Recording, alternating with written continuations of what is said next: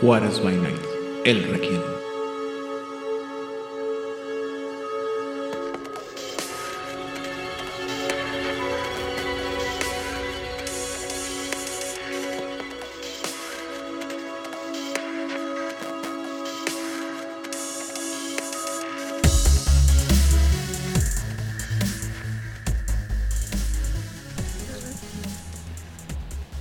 Bienvenidos a una sesión más de El Requiem, aquí en Juárez by Night, donde siempre es de noche.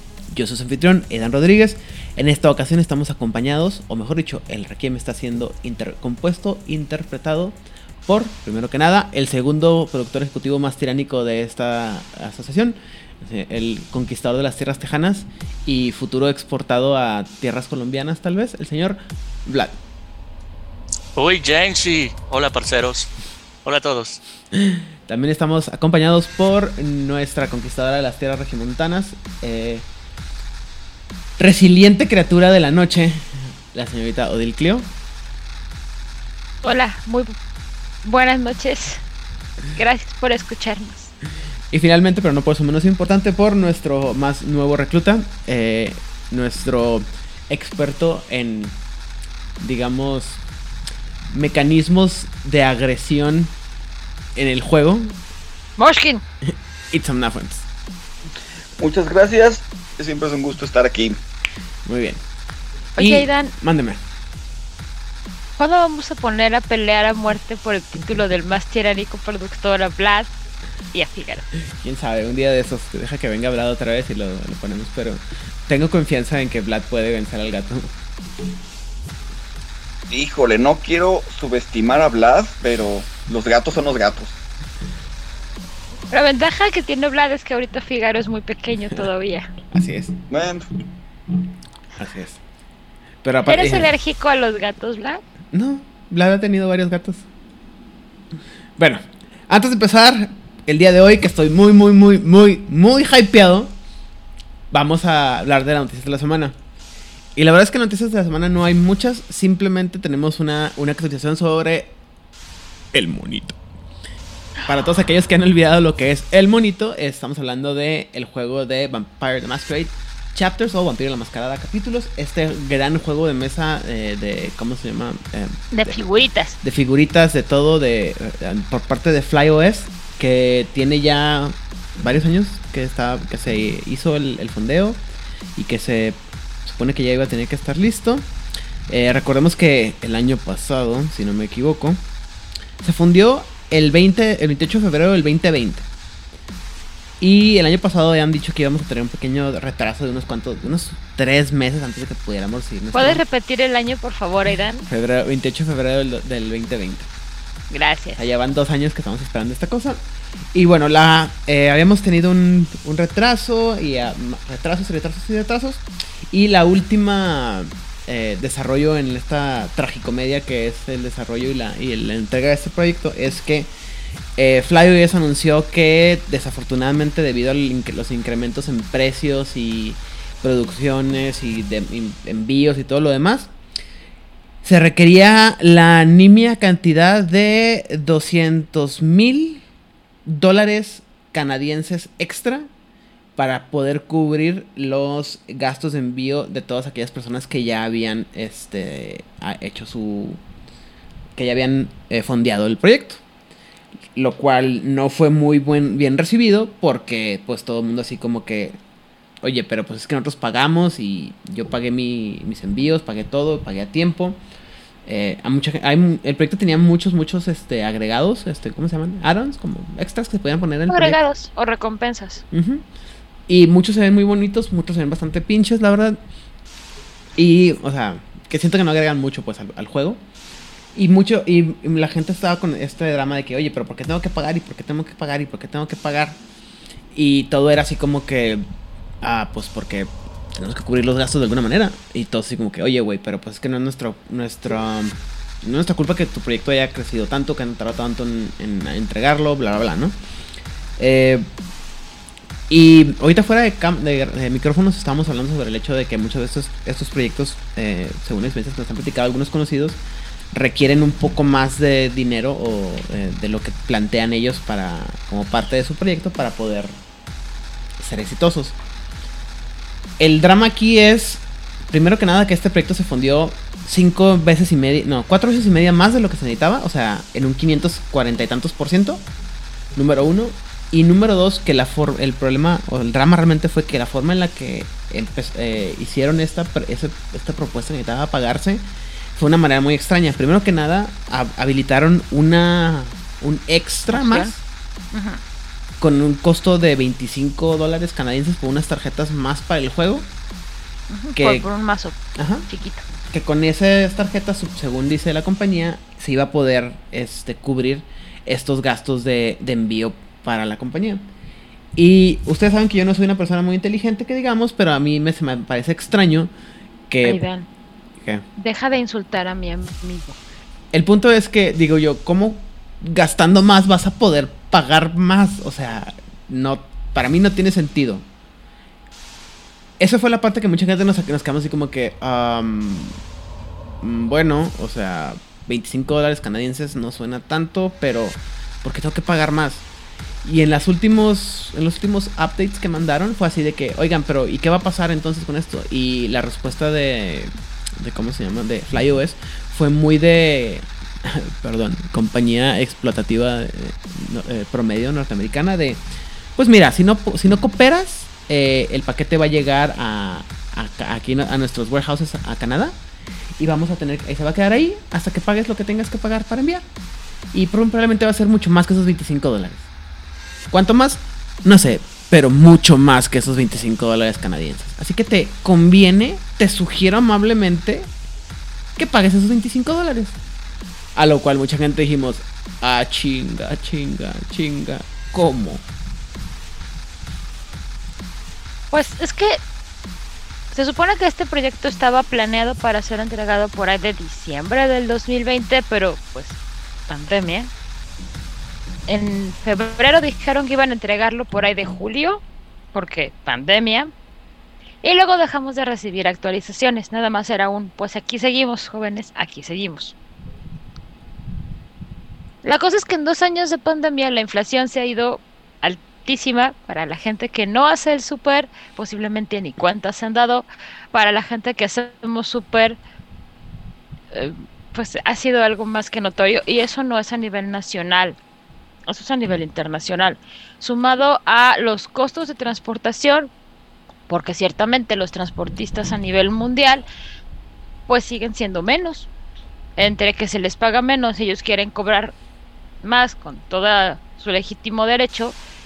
A mucha gente ya no quiere regresar a trabajar eh, físico porque encuentran opciones a distancia, lo cual también es maravilloso, pero tenemos menos personal, lo que encarece la transportación y el monito fue creciendo y creciendo y creciendo. Y de ser algo grande se ha convertido en algo muy grande y la renta de bodegas pues aumenta. O sea, todo esto son muchos cálculos que estoy segura que cuando lanzaron el producto no esperaban porque pues nadie proyecta una pandemia.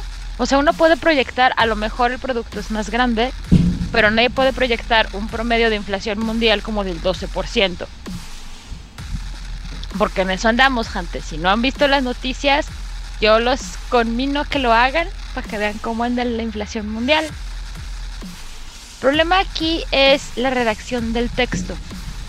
Si hubieran mandado un correo explicando, tenemos esta situación mundial, nos apena muchísimo, pero es necesario pedir un extra, porque de lo contrario no hay manera en que les podamos enviar su paquete, porque pues no alcanza el dinero, y explican los gastos, estoy segura que muchísima gente hubiera dicho, no hay bronca, es entendible.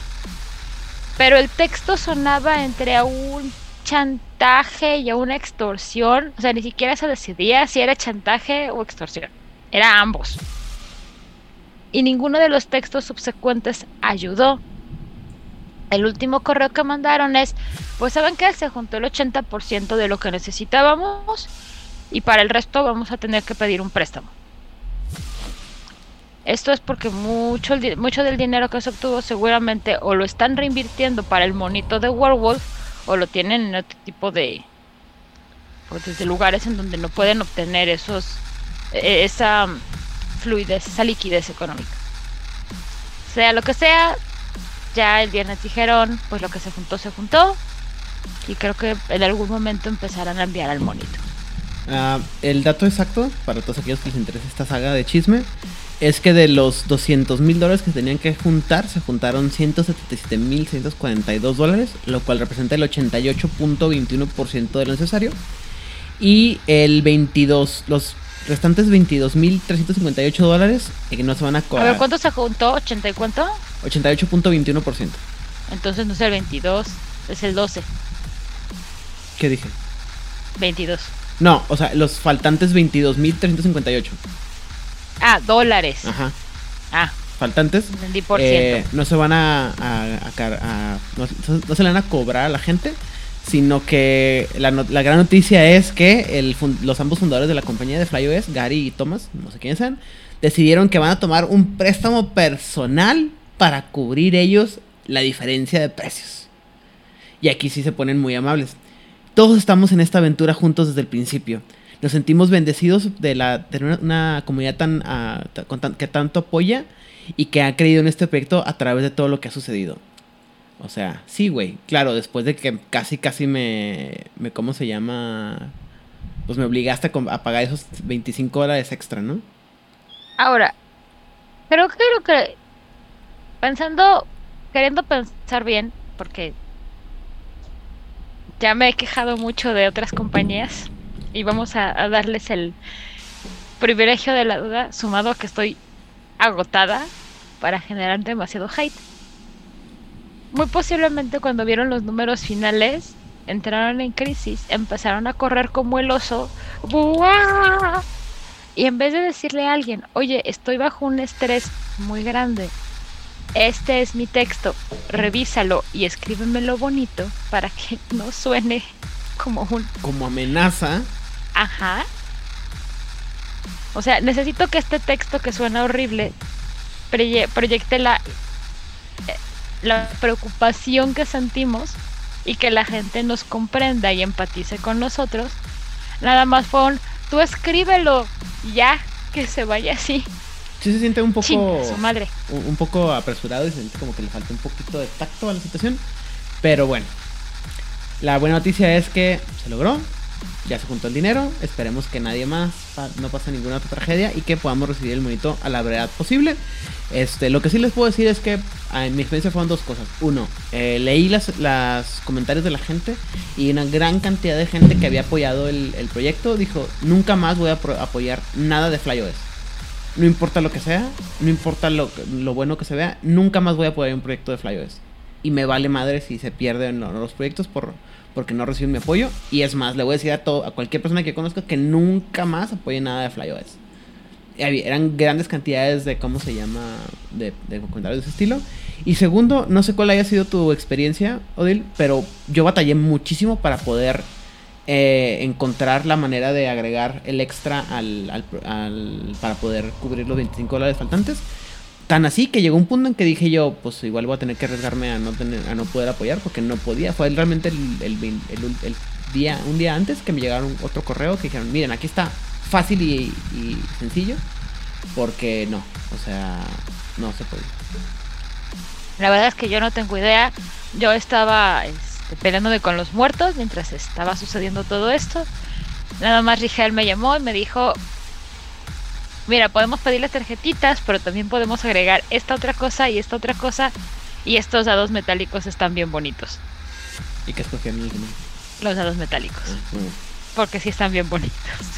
Espero que estén bien bonitos.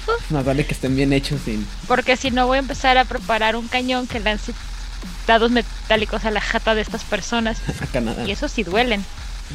Muy bien. Bueno. Pero yo sí me voy a arriesgar. O sea, la, bueno, voy a ver cómo llega mi producto. Creo que mi decisión se basará en cuando vea el producto final. Esto lo puedo tomar como, pues, pandemia. Y la verdad, si esperé tres años por el libro de Hombre Lobo y dos años por el de Mago,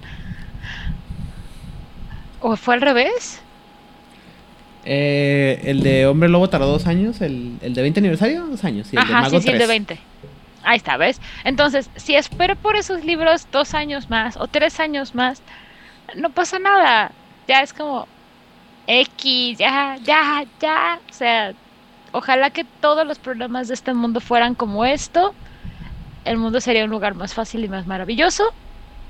Hoy sí estoy muy cansada. Este, Mira, nomás, yo nomás yo tengo voy a esperar a que llegue el mono para tomar mi decisión final sobre Flyos. Porque además, después de todas las fregaderas, después de todas las actitudes no amigables que Renegade ha tenido, aún así seguimos comprando sus estúpidos libros. Y bellos libros. mira, mira. Aquí la cosa más importante es todo. Si sale antes que sale Bloodlines 2, ya la llevan de gana. Aidan, Mande, Aidan, mande. cualquier cosa va a salir antes que Bloodlines 2, aunque el CEO de la compañía avisó que sigue en producción, pero Ah, no tenemos nada. Sí, cierto, esa es la otra noticia de la semana. Que el... ¿Sí fue esta semana o la pasada? No, sí fue esta semana. Ah, Que el, el- salió un tweet en, el- en- en- perdido entre los anales de, de Twitter. un obviamente. miserable tweet. Ajá, o sea, tre- literal tres líneas diciendo... El proyecto sigue en, en marcha, no se me desesperen. Y todos así como que, ah, no, pues chingón, güey. Gracias por Pero avisarnos. aparte sin hashtag, sin nada, nada más es como cualquiera de nuestros rants de Twitter, así, así igualito. Este. Y deja tú, o sea. pues- y, y sí, y, bueno, yo lo vi porque lo vi que lo, lo, re- lo retuiteó este. Justin Ackley, porque si no. Nadie lo veía. Pero bueno, en fin. Mira, creo que si no es por Justin Kelly nadie lo nota. Muy bien. Vamos a hablar de cosas. Dejar de hablar cosas trágicas y hablemos de cosas bonitas. El día de hoy, caballo de gente, habiendo cumplido los 16 minutos, los 15 minutos obligatorios de absolutamente nada y habiéndole causado un aneurisma al segundo productor tiránico de este programa. Vamos a hablar. No, no, no, no, Vlad, no nos mates, no, perdón, Vlad. Eh, vamos a hablar sobre un tema que a mí es, yo quiero mucho. mí- en, mi corazón está muy, muy, muy, muy bonito. Este, pero antes de empezar a, a berrear, las preguntas obligatorias. Vlad, ¿qué sabías, qué entendiste o qué tenía, qué idea básica tenías sobre la progenie de Belial? Ah, muy bien. Al principio, eh, cuando tengo mi primer juego de, de el Requiem, el concepto de la de Belial's Brood no es no, no fue principal en mis primeros en mis primeros juegos. Eh, el enfoque era más en explorar todas las ideas nuevas que traía Requiem, sobre todo en las ideas de las alianzas. Y como era este universo eh, nuevo con todas estas alianzas que les hemos estado platicando, eh, mi, mi atención estaba más enfocada en estar explorando eh, los, los Covenants. Cuando volteé a ponerle atención a, a Belial's Brood, eh, mi impresión inicial fue la siguiente. Oh, ok. Eh, como hay mucho como hay mucho conflicto interno entre todas las diferentes alianzas del, eh, que forman a Requiem, creo que Belial's Brood es una forma de unificar a todos los vampiros de una ciudad, dándoles a un enemigo en común. La idea inicial que, que vi es de, ah, ok, si estás intentando hacer un juego de Requiem y no sabes cómo estructurarlo, si tienes, eh, si se te está yendo, se te están yendo las cabras al monte, eh, llega Belial Brood, llega Belial y, y su, llega el grupo de Belial a, tu dominio y ahora sí es todos contra Belial's Brood. Eh, y así es como lo entendía. Lo entendía como eh, una pieza en la que te permitía, como narrador, tener un antagonista claro, fácil de identificar y de explicar. Y ah, como jugador también eh, era eh, tu enemigo, ¿cómo se dice?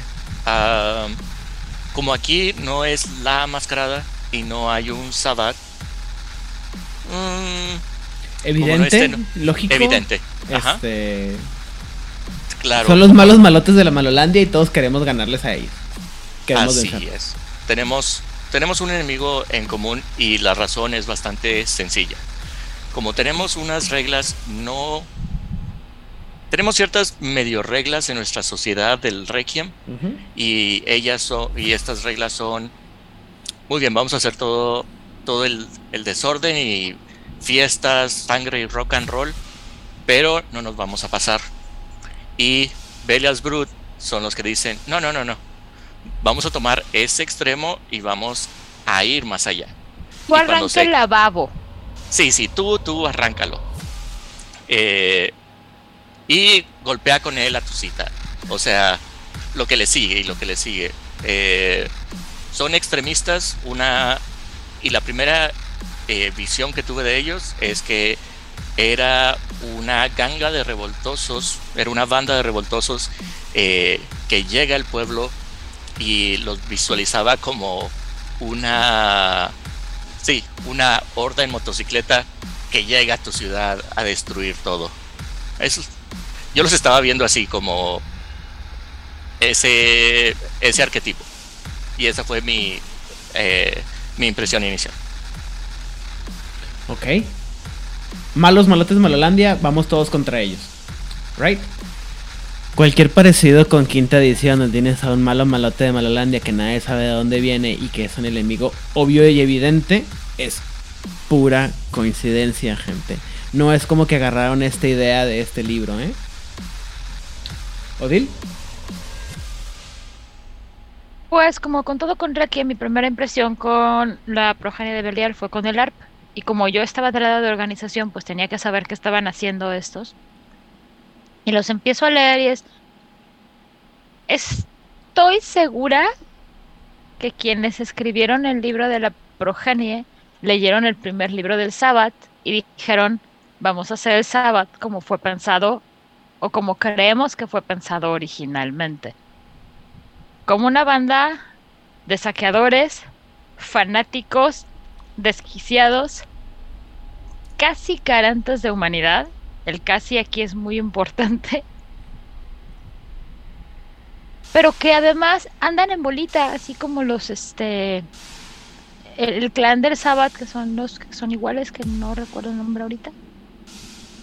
¿El 7? No, no, no, del Sabbath, que siempre que son como todos iguales. Ah, los hermanos de sangre. Exactamente. Son como los hermanos de sangre, pero bien hechos, digámoslo así.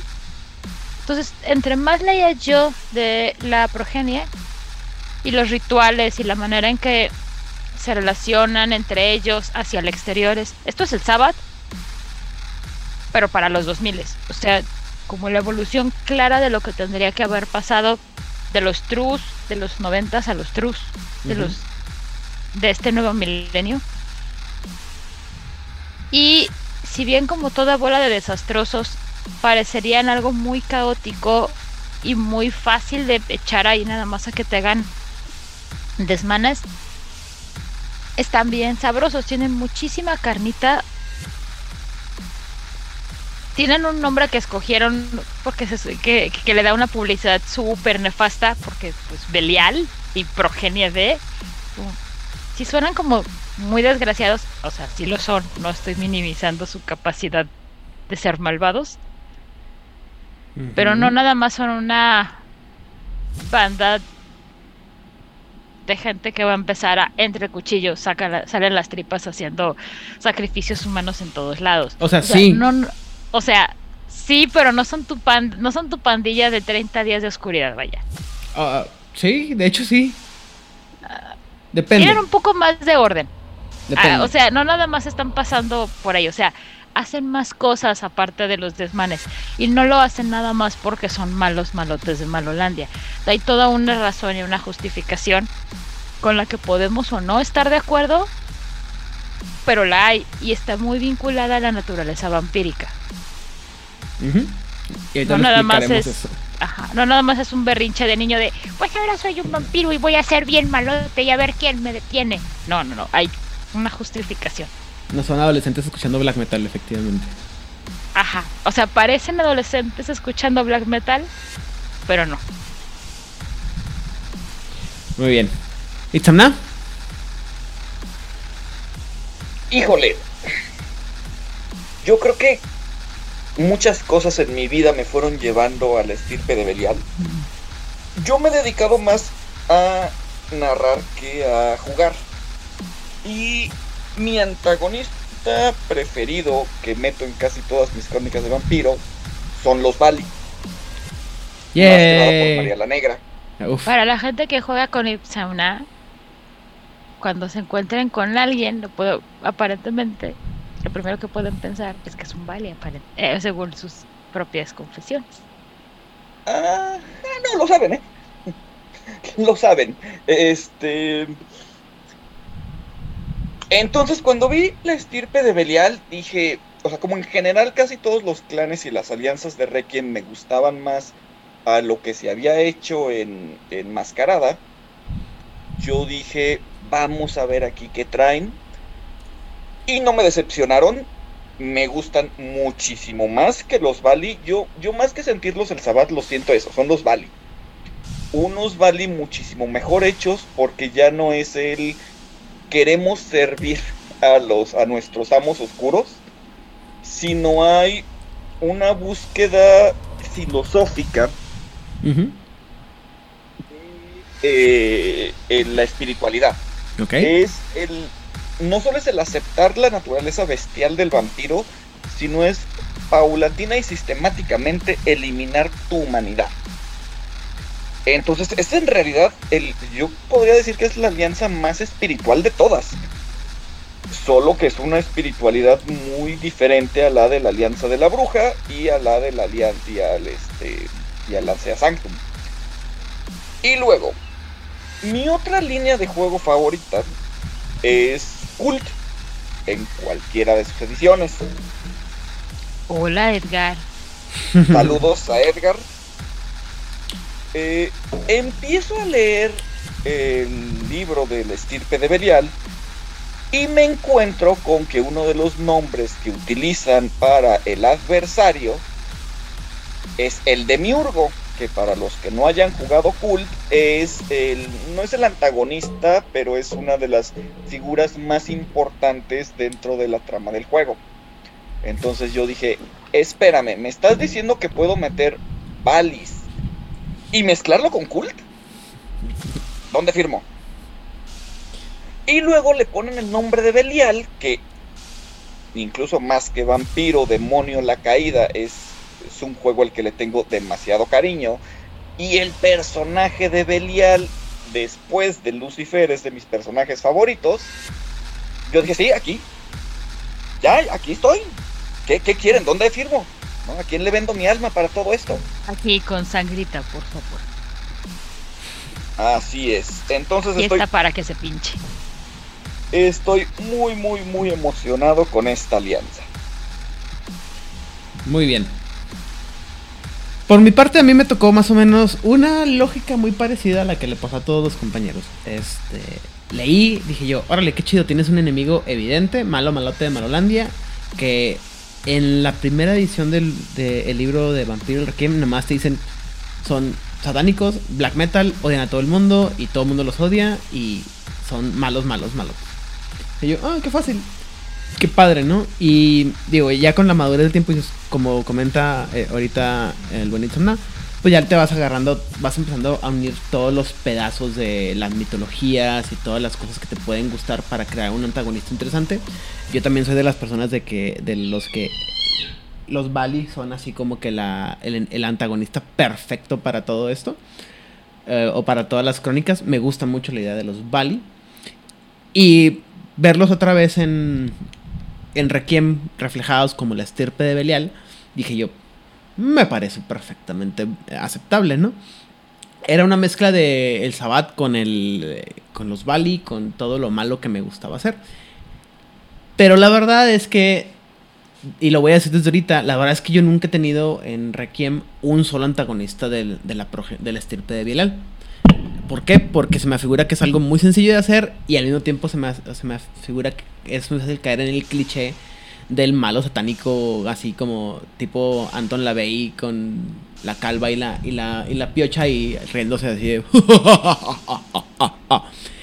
Cuando en realidad lo que O los... sea, a ver, espera.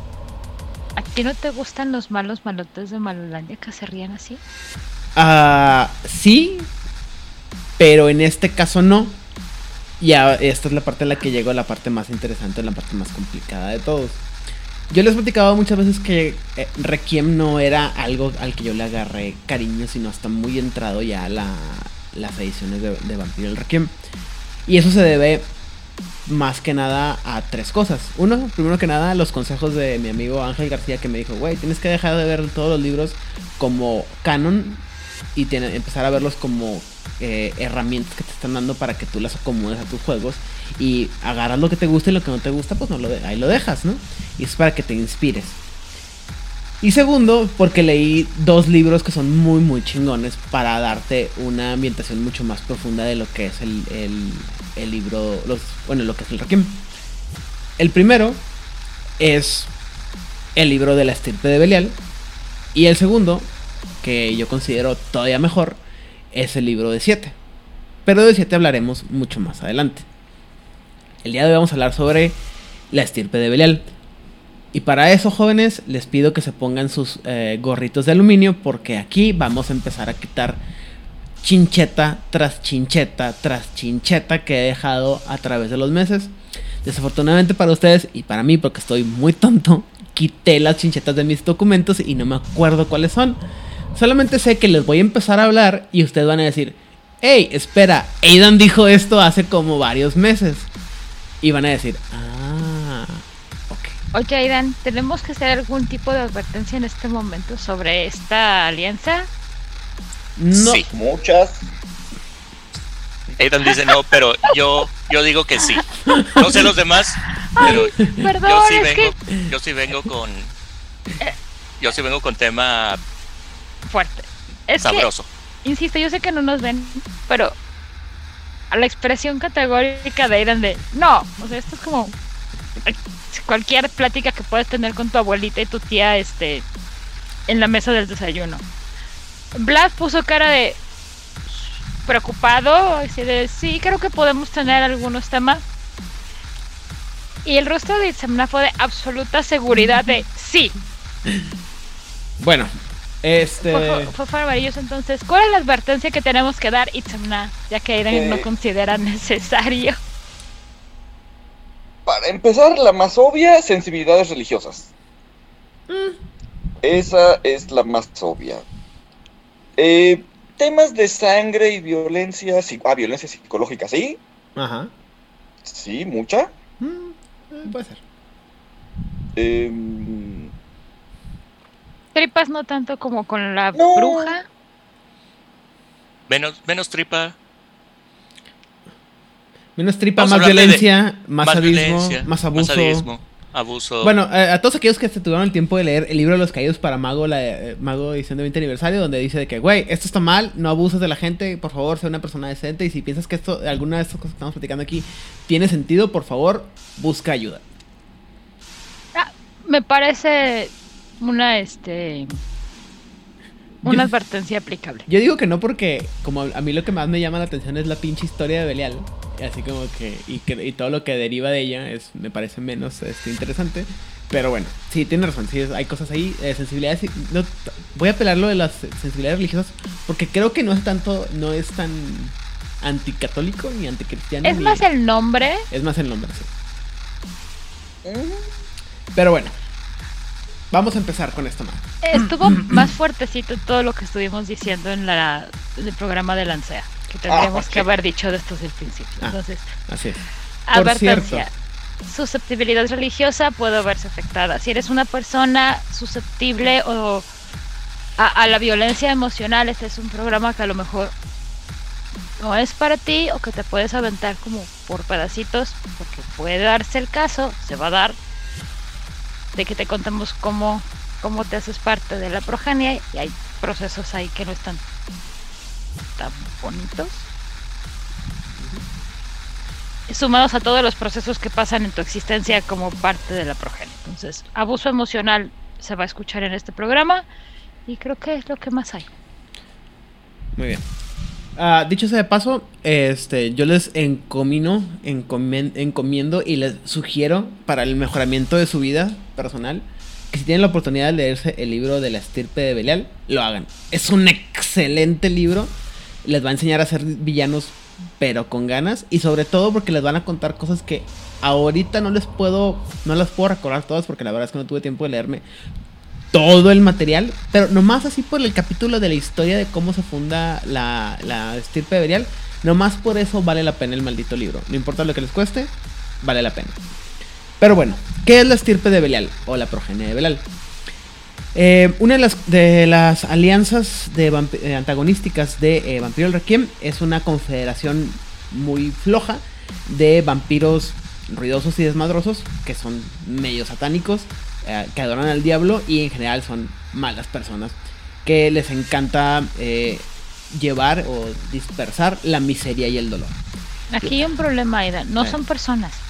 Criaturas, perdón. Vampiros. La progenie dice y bueno, eh, ¿cómo se dice? Ah, evangeliza y, y- y clama que los malditos originan del mismo infierno y que son demonios hechos carne que deben de seguir los impulsos de su bestia. eh, y son una de las únicas dos eh, alianzas en- que solo para enemigos, la otra 107, de la que hablaremos más adelante. Y se supone que están, tienen la intención de ser el enemigo mucho más evidente que otros antagonistas que pudieran ser eh, enfrentados en el Requiem, Como el 7. debido a que sus eh, objetivos, que incluyen la, el esparcir la miseria y la violencia sin ningún tipo de recato, eh, sin importar a que este, sin importarle si esto pone en peligro o no a los vampiros, es en teoría antiético a cualquier personaje que exista dentro de Vampiro la Mascarada. En teoría, porque nunca falta la bola de Edgelords que van a estar jugando y que van a decir, no, mi vampiro es mucho más malvado que estos malvados de Malolandia, pero como yo soy parte de el Invictus, pues no soy tan mal. ¿Dudas, preguntas, comentarios hasta aquí? Y al Invictus. Solo tengo eh, humanidad 3, pero yo jamás voy a caer en esos actos barbáricos que esos que están allá están realizando con bebés. Señor, no tenemos bebés. ¿De qué está usted hablando? Deje de leer chick publications. Muy bien. Vamos a empezar a hablar de la historia. Mis hijos, amárrense los cinturones porque aquí venimos la parte más interesante de todo. Les voy a dar un resumen muy corto de lo que pasa, pero lo que tienen que saber es, para empezar, que nada de la historia que sabemos de cómo se funda la, la- la alianza es fáctico. Todos son leyendas, todos son ideas que alguien más ha dicho, pero la idea em, está más o menos así. Y aquí empezamos a quitar chinchetas, esta sí me acuerdo muy bien. Todo empieza en las estepas de Mongolia. Hace muchos, muchos años, cuando una criatura, un hombre, un gran soldado, conocido como Belial, empezó a arrasar todo lo que se le ponía enfrente. Este hombre era un gran guerrero y todo él eh, se lo adjudicaba al hecho a que él seguía a un dios que era que le, le pedía canibalismo básicamente y sacrificio de sangre, pero que no tenía nombre y que nadie sabía, o sea, solamente él conocía a este dios y solamente él le rendía culto. Toda la gente que le empezó a rendir culto a este dios fue a través de la intermediación de Belial después de que Belial se empezó a ser una gran persona. Dime. Entonces, un sujeto extraordinario en su momento empieza a decir, yo sigo a una entidad divina que me está pidiendo hacer todas estas cosas terribles que ustedes no conocen, que es la primera vez que saben de él, pero yo estoy seguro de... Eso me suena como John Smith, perdón. Pero aparte deja tú el problema. El problema es que era de la muy iglesia bueno. de Jesucristo de los santos de los últimos días, y t- pero el con problema es que todo el respeto funciona. para ellos, pero es lo mismo. El problema es que a él le funcionaba. El problema es que este güey se levantaba en las mañanas y decía: Sangre para el trono de sangre.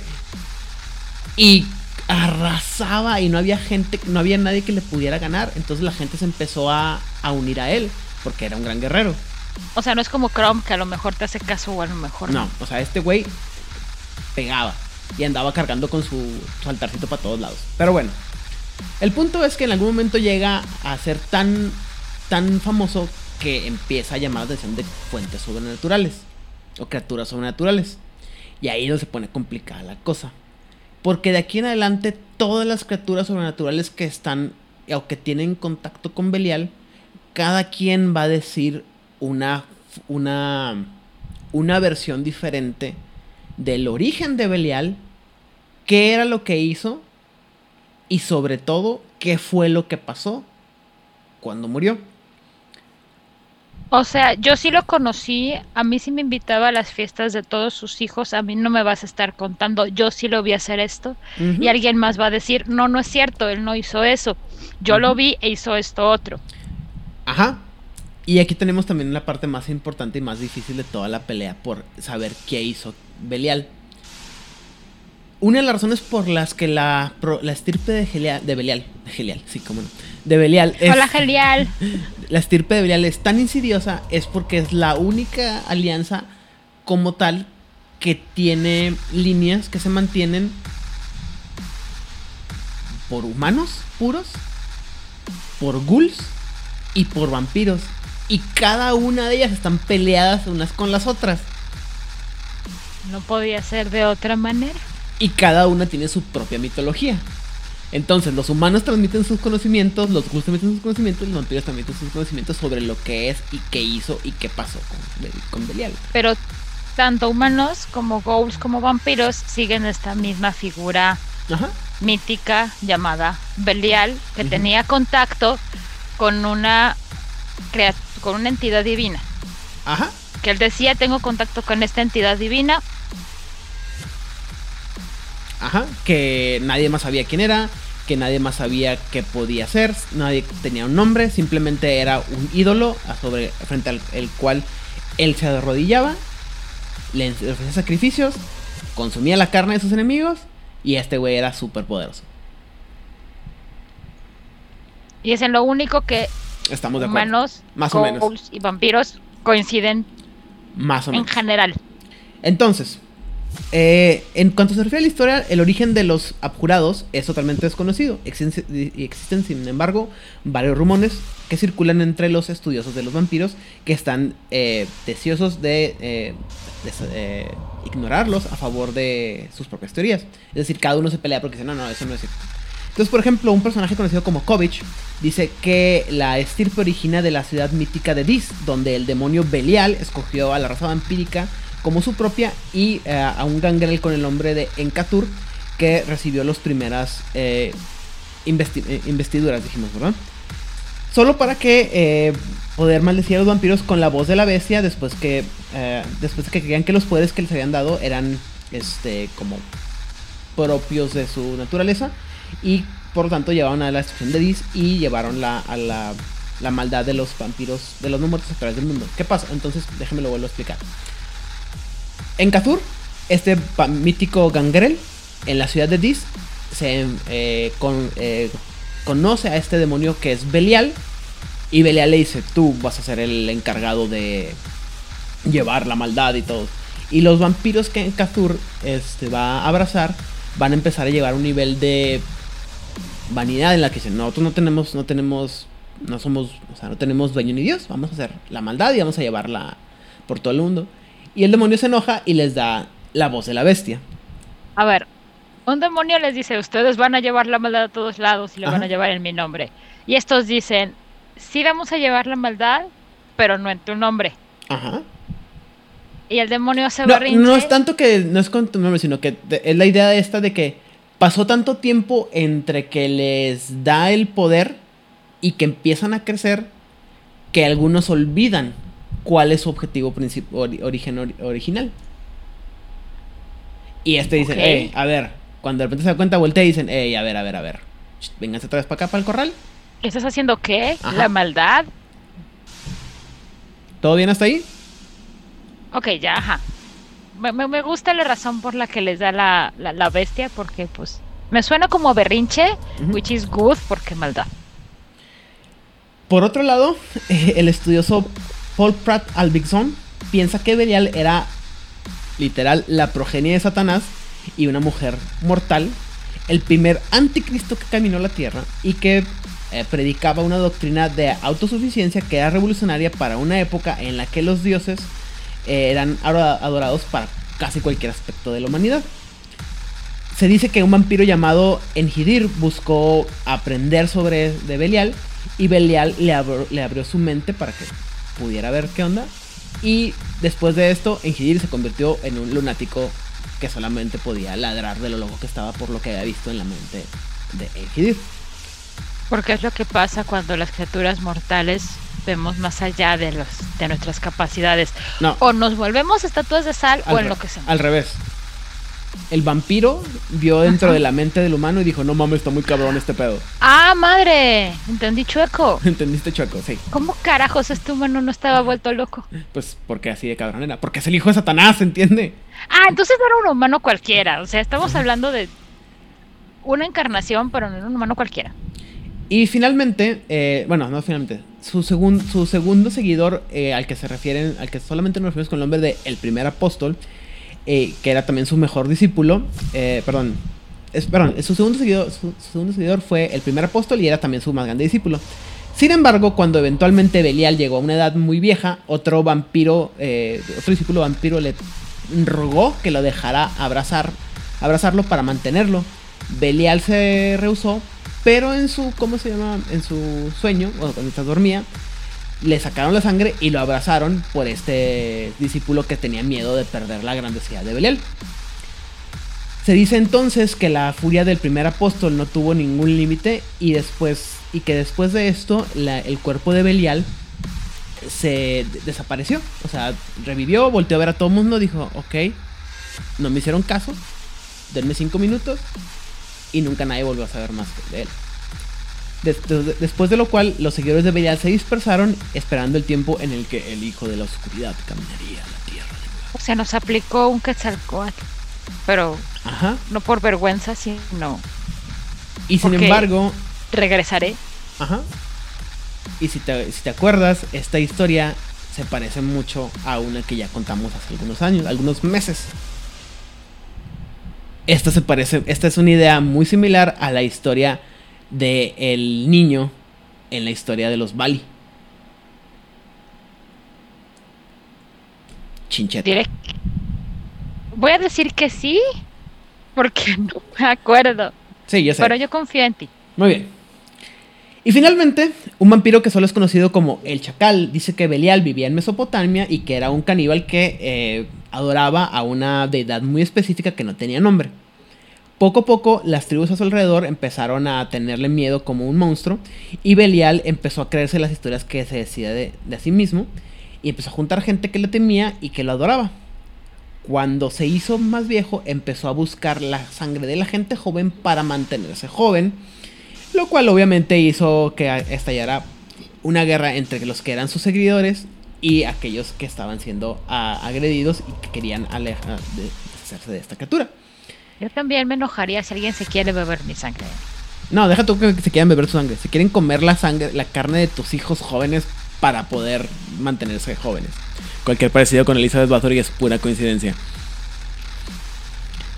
Y finalmente Yo lo, también me enojaría. finalmente lo lograron herir gravemente y lo manda, lo tiraban frente a los pies de, sus- de su ídolo para que se muriera después de dejar eh, de incendiar su campamento.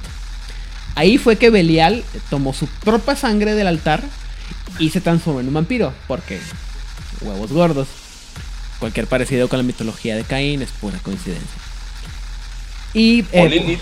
O Lilith también. O sea, no se están copiando la tarea. Estas son ideas únicas y originales. Ajá. Poco a poco eh, cazó a todos que lo habían, que lo habían traicionado y atacado. Y, eh, pero en contra- se dio cuenta que había, era débil al fuego y lo lograron a, este, alejar de donde estaba. Oye, Eh. también así surgió Freddy Krueger. Ajá. Eventualmente Belial llegó a una ciudad que se, en Babilonia que se, con el nombre de Sayhad, donde abrazó al primero de su hijo, de sus hijos, un ghoul llamado Encajas. Y eh, construyó un ejército de vampiros alrededor este, de él para conquistar a Sayhad. Encajas, sin embargo, en algún momento traicionó a su, a su progenitor y organizó una revolución en contra de él. Eventualmente los, los humanos de la ciudad eh, se levantaron en contra de los parásitos que los, eh, estaban en la ciudad, dígase eh, en Sayhat. Y aunque no sabemos, no sabemos qué fue lo que pasó con Belial, pero los más, eh, este, los adherentes más leales a él buscaron preservar su legado para las épocas. Cualquier parecido con la historia de Cartago es pura pinche coincidencia. Y además, regresará para juzgarnos. Ajá. A justos y pecadores, por igual. Y pondrá unos a la derecha y a otros a la izquierda. Ah, los va a poner todos enfrente y los va a decapitar a todos, porque a ese güey le vale madre todo, güey. Ah, este, eh, eh, ok, ok. Él no está juzgando realmente. Nada más es como esto ya va a ser el fin. Eres parejo. Ok. Es que no se podía copiar tanto la tarea de los otros. Ya era demasiado descaro. Ahora, eh, en algún punto del libro te cuentan todas estas historias y en alguna parte te dicen así como que el problema es que ninguna de estas historias se contradice una a la otra, güey. O sea, el eh, eh, la persona puede ser la misma en los tres orígenes y todo es coherente. En diferentes momentos de su propia existencia. Exactamente. Hay, por ejemplo, quienes dicen que en cajas es el que lo- el, tra- el traidor es el mismo primer el, el primer discípulo que tenía miedo que lo que lo traicionó, que lo quiso abrazar a fuerzas para por miedo eh, a perderlo, pero pues que dependiendo de, qué parte de la historia estés tú, hay diferentes posibilidades de la historia y por eso es que hay diferentes seguidores o grupos de seguidores que lo siguen con cada uno filosofías alternas. Porque cada, dependiendo de qué parte de la estructura vampírica estés, o sea, si eres un humano, pues te sigues esta filosofía de autosuficiencia y de elevarte así muy, muy satánicamente. Si eres un ghoul, obviamente tienes esta filosofía de, no, no, pues es que podemos a- aspirar y mientras sigamos a los vampiros podemos convertirnos en ellos. Y los vampiros, pues dicen, claro, güey, puedo dominar la bestia a través de todas estas filosofías que me da Belial. Insisto, la historia es mucho más complicada, está mucho más desarrollada en el libro. Pero cualquier cosa que les parezca relacionado a cualquier tema que hemos hablado de Vampiro la Mascarada anteriormente, there's a reason, o hay una razón, y por eso están todas las chinchetas que espero que estén quitando junto conmigo. Desde la parte de los mongoles. Y si no, siempre pueden ir a escuchar todos los programas anteriores y decir de Ah. qué están hablando este grupo de locos. Ahí no estaban las chinchetas. Y descubrir que sí. No, específicamente Es más, la parte de los, de, de la chin- de, la, de, lo- de los mongoles y todo eso lo expliqué cuando hablamos de los anda. Porque sí te lo explican así como que... ¿De los quién? De los anda. Los gangrels este, mongoles. Ah, ya sé por qué de todo esto que estás hablando. No tengo idea de qué estás hablando, Edan. ¿Por qué? Porque fue de antes de que yo llegara al programa. No, señorita. No, los ándalos fueron después. Ay, bueno, diré que sí, perdón. Dudas, preguntas o comentarios sobre esta parte, gente. Híjole. Tiene un momento para hablar de la palabra de Belial y llega una persona con su túnica negra, su gallina decapitada y un libro oscuro en la puerta de tu casa. Básicamente. A mí, yo sé que en Requiem no quisieron dar un mito oficial de el primer vampiro, ¿no? A diferencia de lo que teníamos en Mascarada. Pero, si hubiera, si quisieran tomar el concepto de un primera generación, este me parece el mejor origen de la estirpe que podrían tener. Para empezar, la idea de decir, o sea, darle como este giro al vampiro de... No, no es una figura trágica, no es el este que fue maldito por Dios porque mató a su hermano y ay pobrecito de mí, déjame morir por favor. No, aquí el vampiro sí es malo. Otra de las O sea, probablemente sí mató a su hermano, pero lo hizo con toda alevosía y ventaja y por sus huevos, Sí. güey. De hecho, creo que sí lo menciona, ¿no? O sea, no lo hizo por... Quiero entregarle un gran sacrificio a nuestro Dios creador porque ¿Sí? es lo más correcta, sino... No, no, sí. O sea, sí, Ah, no sé. pero no por las razones este, bíblicas de... Ah, sino... Téngala. Y además lo disfrutó. Sí, porque el, en el mito de Caín del libro verde, Caín no lo disfruta, es como No. es el sacrificio que voy a hacer para agradar a nuestro padre, pero no lo está disfrutando y le duele no. profundamente haber hecho eso con su hermano Abel. Aquí Sí. dice, muere, muere. Sí, Creo que no está suficientemente muerta, muerta. El demiurgo le dijo, oye, tienes que matar a tu hermano. Y él dijo, ah, lo iba a hacer de todas formas. Mira, qué Ahora. coincidencia. Si han leído, para los que han leído la guía del narrador de Vampiro el Requiem, hay unas reglas opcionales que son las de el garage de los monstruos. Que es para los jugadores que decían, yo sí quiero jugar al vampiro como un monstruo. No, no quiero jugar al vampiro como figura trágica. A mí son de las mejores reglas que, que existen para Vampiro la Mascarada. Y con esta historia de Belial, dices, aquí lo conectas. Aquí el, origen del vampiro realmente es una criatura maligna. Porque su, su origen viene de este tipo, ¿no? Y eso tiene una consecuencia bien interesante, porque entonces lo, lo que nos diría es que el, el mantener la humanidad es la antítesis de lo que es ser un vampiro. O sea, Estás yendo contra tu propia naturaleza si mantienes la humanidad. La estirpe de Belial tiene razón. La naturaleza del vampiro es la bestia. Y son los otros que están queriendo imponer su este el- la otra faceta. Lo cual nos diría que si nos tomamos en serio esto en el aspecto mecánico, cuando tú pierdes un punto de humanidad, en realidad no es que estés perdiendo algo, es que estás regresando a lo que en realidad eres. Y eso a mí me encanta. Eso a mí se me hace una una visión del, del vampiro que realmente siento yo que propone algo nuevo dentro de lo que nos habían acostumbrado tanto en Mundo de Tinieblas como en Crónicas de la Oscuridad. Entonces yo por eso digo, en las crónicas que yo narro de vampiro, yo sí tomo la idea de que Belial fue el primer vampiro. Yo me voy. Pues sí, sería el primer el vampiro, pero también se figura así como que probablemente este dios de sangre que el sin nombre se me figura como que es un como una como Caín, como dices tú. Y el y es el está- o sea, simplemente está tan estultificado por su poder que no puede hacer otra cosa más que existir como un ídolo y por alguna razón resuena la la ¿cómo se llama? el alma de Belial y por eso él puede obtener los beneficios. Pero eso ya es así como que muy, muy, muy persona. Ahora, aquí la pregunta es, si tienes una entidad tan poderosa como, digamos, Caín, como nos la presentan en el libro verde, ¿qué tanta diferencia hay entre, este, entre una entidad así y una entidad divina? Ah, Como de, ya no importa realmente para términos prácticos, con muchas comillas, Ujú. ya realmente no importa. O sea, la diferencia entre esta entidad y lo divino, lo que está más allá de lo corpóreo, de lo mundano, de lo mortal, ya para los que estamos en esta tierra, en este plano, ya las diferencias a nosotros no nos interesan. Ya que más allá de este plano se puedan tener otro tipo de discusiones de si eres o eh, si tienes un origen divino o te divinizaste o eres tan poderoso que ya alcanzaste esta cantidad de poder o habilidad, a ellos les compete, a nosotros no, porque nosotros ya no podemos, ay, por nosotros me refiero a los que estamos en este plano, en esta tierra pisando, ya no podemos ver la diferencia.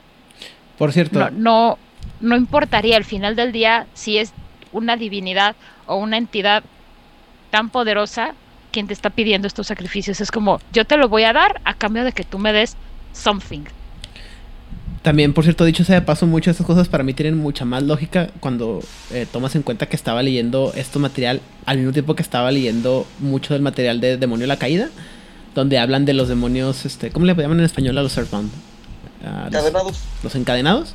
Así de que, que están atados a la tierra y que son, sobre todo los primeros, los cinco archiduques, entre los que se incluye al mismísimo Belial. La gran bestia loca.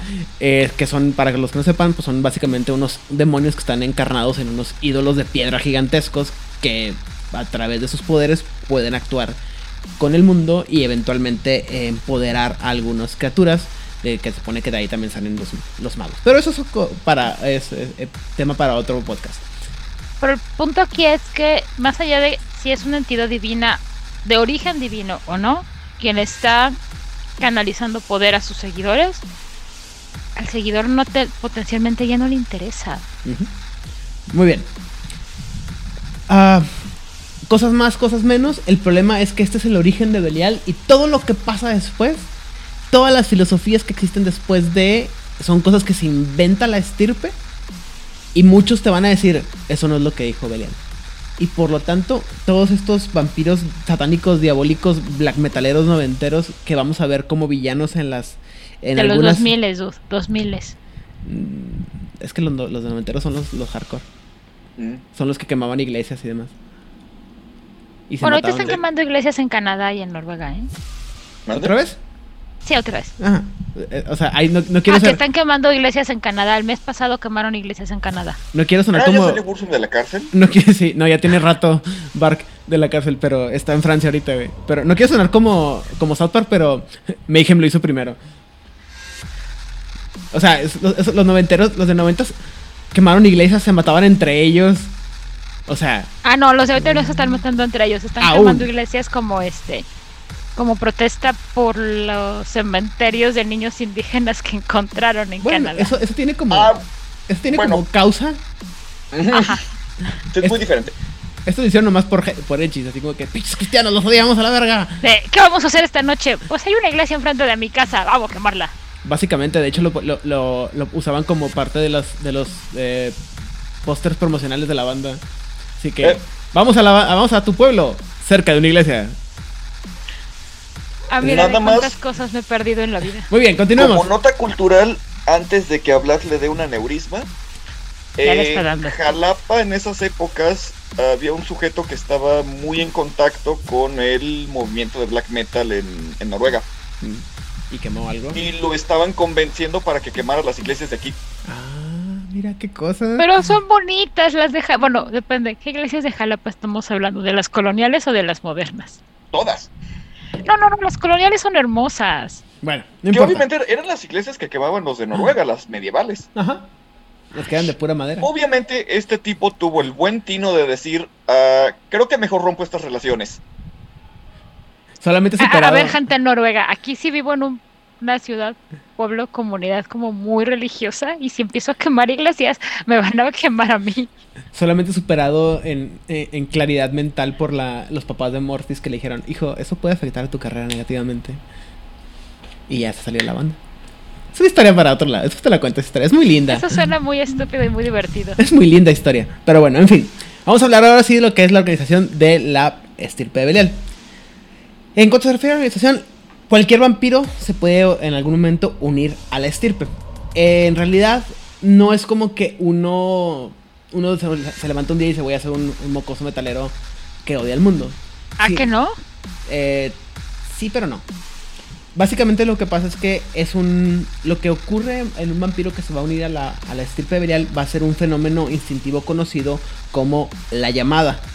Que es casi tan fácil de explicar y de difícil de explicar como otra cosa llamada como la búsqueda. Pero básicamente va más o menos así.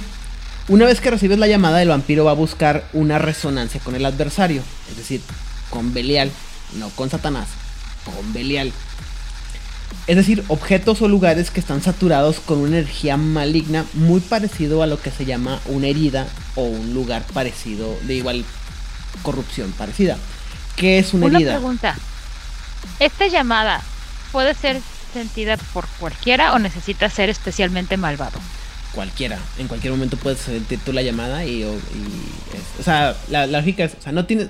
Si eres malvado, si te estás bajando en tu escala de humanidad, es más probable que la recibas, pero no es obligatorio. Un día te puedes O levantar sea, y decir, Birch podría sentir la llamada cualquier día de la semana.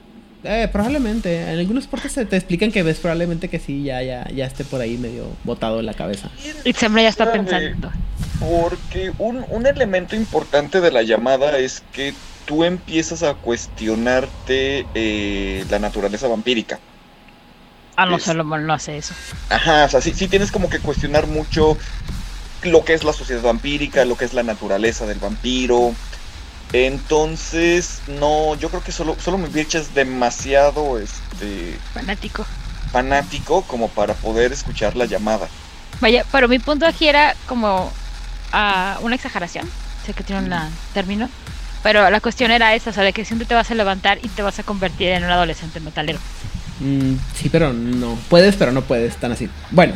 O sea, no es tan sencillo como voy al voy a ir al súper de enfrente voy a comprar toda mi ropa negra con camisetas de la banda metalera más diabólica que me encuentre. No. Tan así no. De hecho, te, eh, vuelvo a insistir, eh, una de las cosas que van a decir mucho la, la progenie de Belial es todos esos que tú conoces como miembros de, la progenie de Belial o la estirpe de Belial son los más estúpidos. Y probablemente ni siquiera sean parte de la estirpe. Chan, chan, chan. O sea, es como la mano negra que tiene la mano negra y la verdadera mano negra. Ajá. Y los que dicen que son de la mano negra para, para hacerse pasar. Bueno. Entonces, eh, bueno, sigue hablando y yo te sigo preguntando. Entonces vas a encontrar estos lugares eh, llenos de energía contaminada y durante la, la, búsqueda eventualmente vas a encontrar a otros miembros de la estirpe que te van a llevar a lo que se llama la, la catexis o en español el catecismo que va a ser una esta iniciación ritual hacia lo que es la estirpe. Y después de esto, la, el llamado hacia la bestia va a ser un poco diferente, que es cuando ya la deja de ser el llamado para convertirse en la búsqueda. Que es como es este este impulso que lo va a, lo va a llevar hacia otros eh, abjurados y, eh, van, eh, y aunque algunos perdón, aunque algunos van a poder mantenerse alejados de los grupos, en general, vamos a buscar estar juntos. Aidan, es la segunda vez que mencionas la palabra abjurado y no has dicho que es un abjurado dentro Es el término que se usan entre ellos y los que otra gente le llama a los miembros de la progenie de Belial. Perdónenme. Y una vez que los miembros se han encontrado unos a los otros, van a, juntarse en. No busqué la traducción de esta palabra que es Kobe, que es algo así como una cuadrilla también, supongo. Una. una como el nombre que le dan a la cuadrilla. Una que la Y se van a unir a través de un ritual conocido como el Balderie. Que va a ser un ritual que les va a generar. ¿El qué? El Balderie o Balderie es la primera vez en mi existencia que, escucho, esa palabra. Sí, yo sé, niñita. Y bueno, esto va a generar varios vínculos que se van a hacer mucho más este, fuertes entre ellos. Y se va a formar lo que se llama el crux. La crux va a conectar a todos los miembros de la, de la estirpe, perdón, a la, en desde la raíz de sus propias bestias, eh, permitiendo perdón, que estos se conecten mucho más eficientes unos con los otros y que puedan actuar al unísono. Y se dice que el vínculo que se genera a través del crux jamás puede ser destrozado o eh, superado por otro vínculo. Incluso si llegarás a por alguna razón tener que formar otra cuadrilla con otros miembros de la estirpe de Belial. O sea, hecho el primer vínculo con el primer boulder ese primer boulder ya no se va a romper. Like, nunca jamás forever. Nunca jamás. incluso si hay una parte medio esotérica que te dice que incluso si, los miembros de tu crux mueren y fueras el único que sobreviviera, tendrías como que estos recuerdos de sangre de ellos hablándote y tratando de, de llevarte por un camino, por la senda del mal. Pero no estás esquizofrénico. No, es simplemente como que partes de sus bestias están sobreviviendo dentro de ti. Lo cual está bien Merol. ¿Dudas, preguntas, comentarios sobre esta parte? Eh, nada más una precisión. Ajá. Que es. Considero que es un poco importante. Catexis no viene de catecismo. Eh, ¿No? viene de catexis. Eh, que es un concepto un tanto. Mm, difícil de explicar, pero tiene que ver con la unión del deseo con alguna representación o incluso con el mismo individuo. Y es a lo que yo creo que aquí están aludiendo, porque la, la catexis es ese momento en el que la o al menos yo así lo, lo interpreté, la catexis es ese momento en el que la, la progenie de Belial como que empieza a erosionar su humanidad al dejar rienda suelta esta naturaleza bestial. Si no me equivoco, en la- durante la catexis es cuando te empiezan a explicar toda la filosofía, ¿no? Y donde te empiezan a- a contar cuáles son las razones, ¿no? De por qué te unirías a la, al, al Belial. O sea, en el libro, perdón, y le estoy haciendo el spoiler, la catexis es todo este proceso que pasa el narrador del libro, en el que está descubriendo toda la filosofía de Belial el- el- y poco a poco está metiendo en el mundo. Ah, en, en términos de, para que lo puedan entender, es esta, esta idea de un personaje... ¿Todos vieron 8 milímetros? ¿La película? No. ¿No la has visto? Muy buena, güey. No me acuerdo. Con Nicolas Cage, esta película, esta película en la que él es un actor, es un investigador privado que lo contratan para que investigue la veracidad sobre una película. am, no quiero. Ah, salió después de tesis. Sí. La adaptación de tesis eh, al cine americano. Sí, sí, es de esa, Bueno. de, esa este, época del cine snuff. No quería decir la palabra, pero bueno, gracias. El, pu- el punto es que Del cine. parte de la película es este. O, o es ese viaje que tiene el personaje de Nicolas Cage. eh, en el que se va haciendo. Se va in, ¿Cómo se llama? Inmiscuyendo, involucrando. Inmiscuyendo, pero aparte se va este, haciendo insensible a ese, a ese tipo de realidades. Es parte de lo que viene haciendo la catexis. O también en la película de La Novena Puerta con Johnny Depp. Ujú. Muy buenísima película también. Si no la han visto, véanla, hagan un favor. Ese proceso. También pueden leer el Club Dumas. Sí, pero no se parece tanto. La película es. Pero es- no qué. O sea, no, la película no es tan parecida. Y el, la, el desarrollo, el, ah, las desinhibiciones y la, de- ¿cómo se dice? La degradación moral.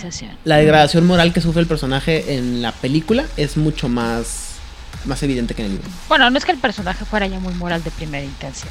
No, pero sí, al final todo lo que pasó. De hecho, en- creo que en el libro mismo lo mencionan en la, el- la película de la novena puerta como una inspiración. Porque com- cómo termina Dean Corso en el, en el libro. Así sí, es. Sí, es así, Así como es. que. También otro, eh, otra pieza de ficción que el libro nos recomienda como de, de inspiración Ajá. es Angel Heart, eh, el corazón del ángel o, el, o el corazón demoníaco, no sé cómo lo hayan traducido, de 1987. Eh, misma idea, un investigador eh, es contratado para recuperar algo y eh, la película se trata de su viaje, los encuentros y prácticamente la degradación moral que, que sufre que lo termina condenando al infierno. O el retrato de Dorian Gray. Todo el de Dorian Gray es una excelente escalera de descenso. Sí, efectivamente, todos esos son ejemplos del- de catexis. Yo diría resbaladilla, pero... Sí, sí, porque Dorian Gray se fue, pero como en tobogán. Muy bien.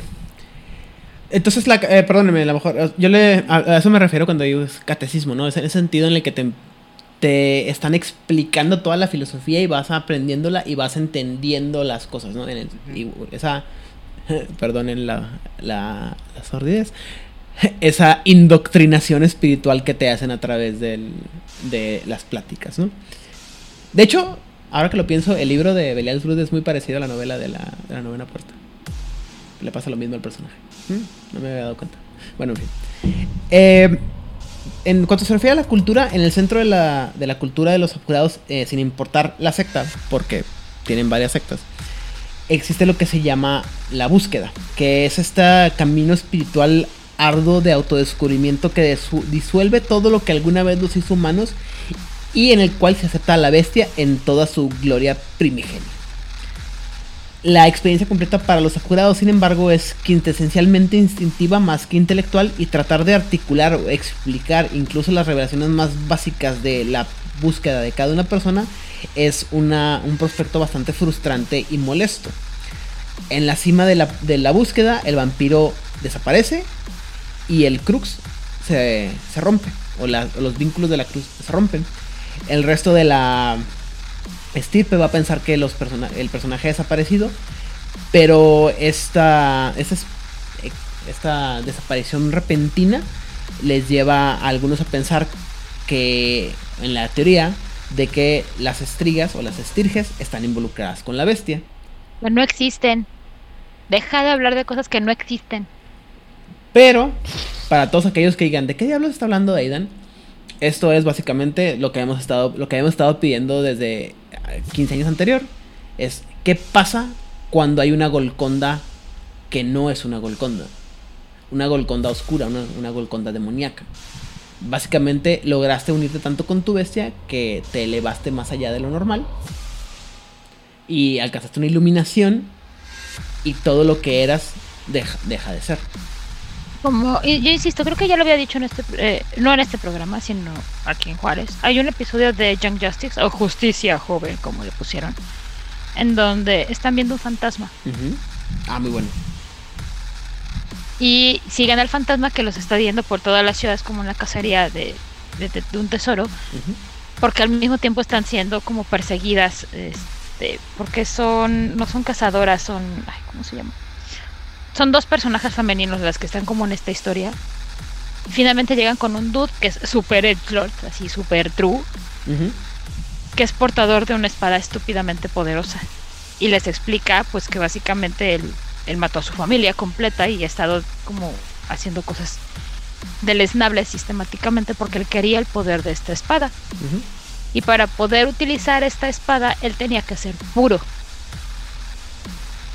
Y se le queda viendo una de las de los de las personajes y dice, pero tú no estás haciendo actos puros, tú estás haciendo solamente maldad. Explica, no, son actos de pura maldad. No hay nada más en mi intención que causar el mal.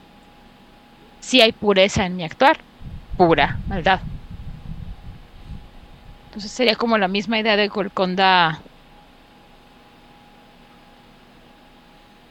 invertida, que es lo que estabas diciendo. Sí, esa, esta idea de buscar la, la supremacía mal, eh, diabólica, ¿no? Este mal que es instintivo y que no tiene más lógica más allá de ser malo. Es difícil explicarlo. eh, en el libro creo que tiene un poco más de, de coherencia, pero es básicamente como dice Odil. Estás buscando un tipo de limpieza espiritual enfocada a lo que generalmente es considerado malo, pero como está siguiendo los designios y los impulsos de tu bestia, entonces es algo puro. Sí me acuerdo mucho de ese episodio que manejas tú y también me hace eh, pensar mucho en este concepto de, en los libros de la leyenda de Drizzt Do'Urden de la espada de Casidea o, o la cortadora, que es una espada que es sen- sentiente y que tiene hambre de sangre. Entonces, eh, a la persona que la, que la posee, la impulsa a matar de manera instintiva porque necesita ¿En qué libro es de Como del- Podemos? del 15 al 40. 36. Algo así, no sé, son un putero, pero casi idea tiene, es de las primeras armas que recibe este Do'Urden. Y bueno, en fin. Va, eh, Además de esto, la, la ¿cómo se llama? La, la, la estirpe cree en la trinidad de varias fuerzas primigenias. Primero que nada, el Sarx, que eh, riges todo lo que tiene que ver con la carne y los instintos. Después, la Soma, que es la forma esencial a través de cual el- la criatura ejerce su voluntad sobre su ambiente y que eh, genera el cambio en lo que de otra manera se pudiera considerar estático. Y finalmente la neuma, que es la fuerza que eh, los guía a través de la, de la búsqueda, así como sus pasiones, sus instintos. Sí, de- perdón, no, no, pasiones y deseos, no instintos, porque para eso está el SARS. Sí, entonces algo así como cuerpo, mente y espíritu. Ah, pero también está bien interesante porque cuando me puse a hacer mi tarea, seguramente Itzem lo tiene más claro que tú y yo, porque pues eso se dedica. Lo del SARX, que es que es como el término, el termo, el término que más me llamó la atención por lo, por la manera en que, de dónde viene, de dónde surge, eh, se tiene la idea de que viene realmente del concepto eh, hebreo de Leib, que viene siendo eh, el cuerpo, pero no como lo entendemos nosotros, que nuestro cuerpo es la parte física, sino como el todo. Ujú. Y también tiene que ver con esta parte de la sí de la carne, pero también de la encarnación y del alma y el cuerpo siendo uno mismo. O sea, cuando hablo de que es uno, estaban hablando de todo lo que compete a la entidad que somos. No nada más como el espíritu o el alma y el cuerpo separados, sino como una entidad junta, si lo entendí bien. Y también está muy ligada a la parte del sufrimiento y de la pasión que está ligado al patos. O sea, el Sarx en esto es como el más complicado porque conjunta todo. Pero está más enfocado a la parte de las pasiones. Sí entendí bien todo esto. Y Tsamna ya está pensando. Hasta acá veo su hámster corriendo en la rueda y pensando. A ver si lo que dijo esta mujer tiene sentido. Este. Sí, yo lo. lo se, me, se me hace una interpretación muy interesante. Am, yo eso lo ligaría más con el Soma. Porque el soma es el cuerpo, ¿no?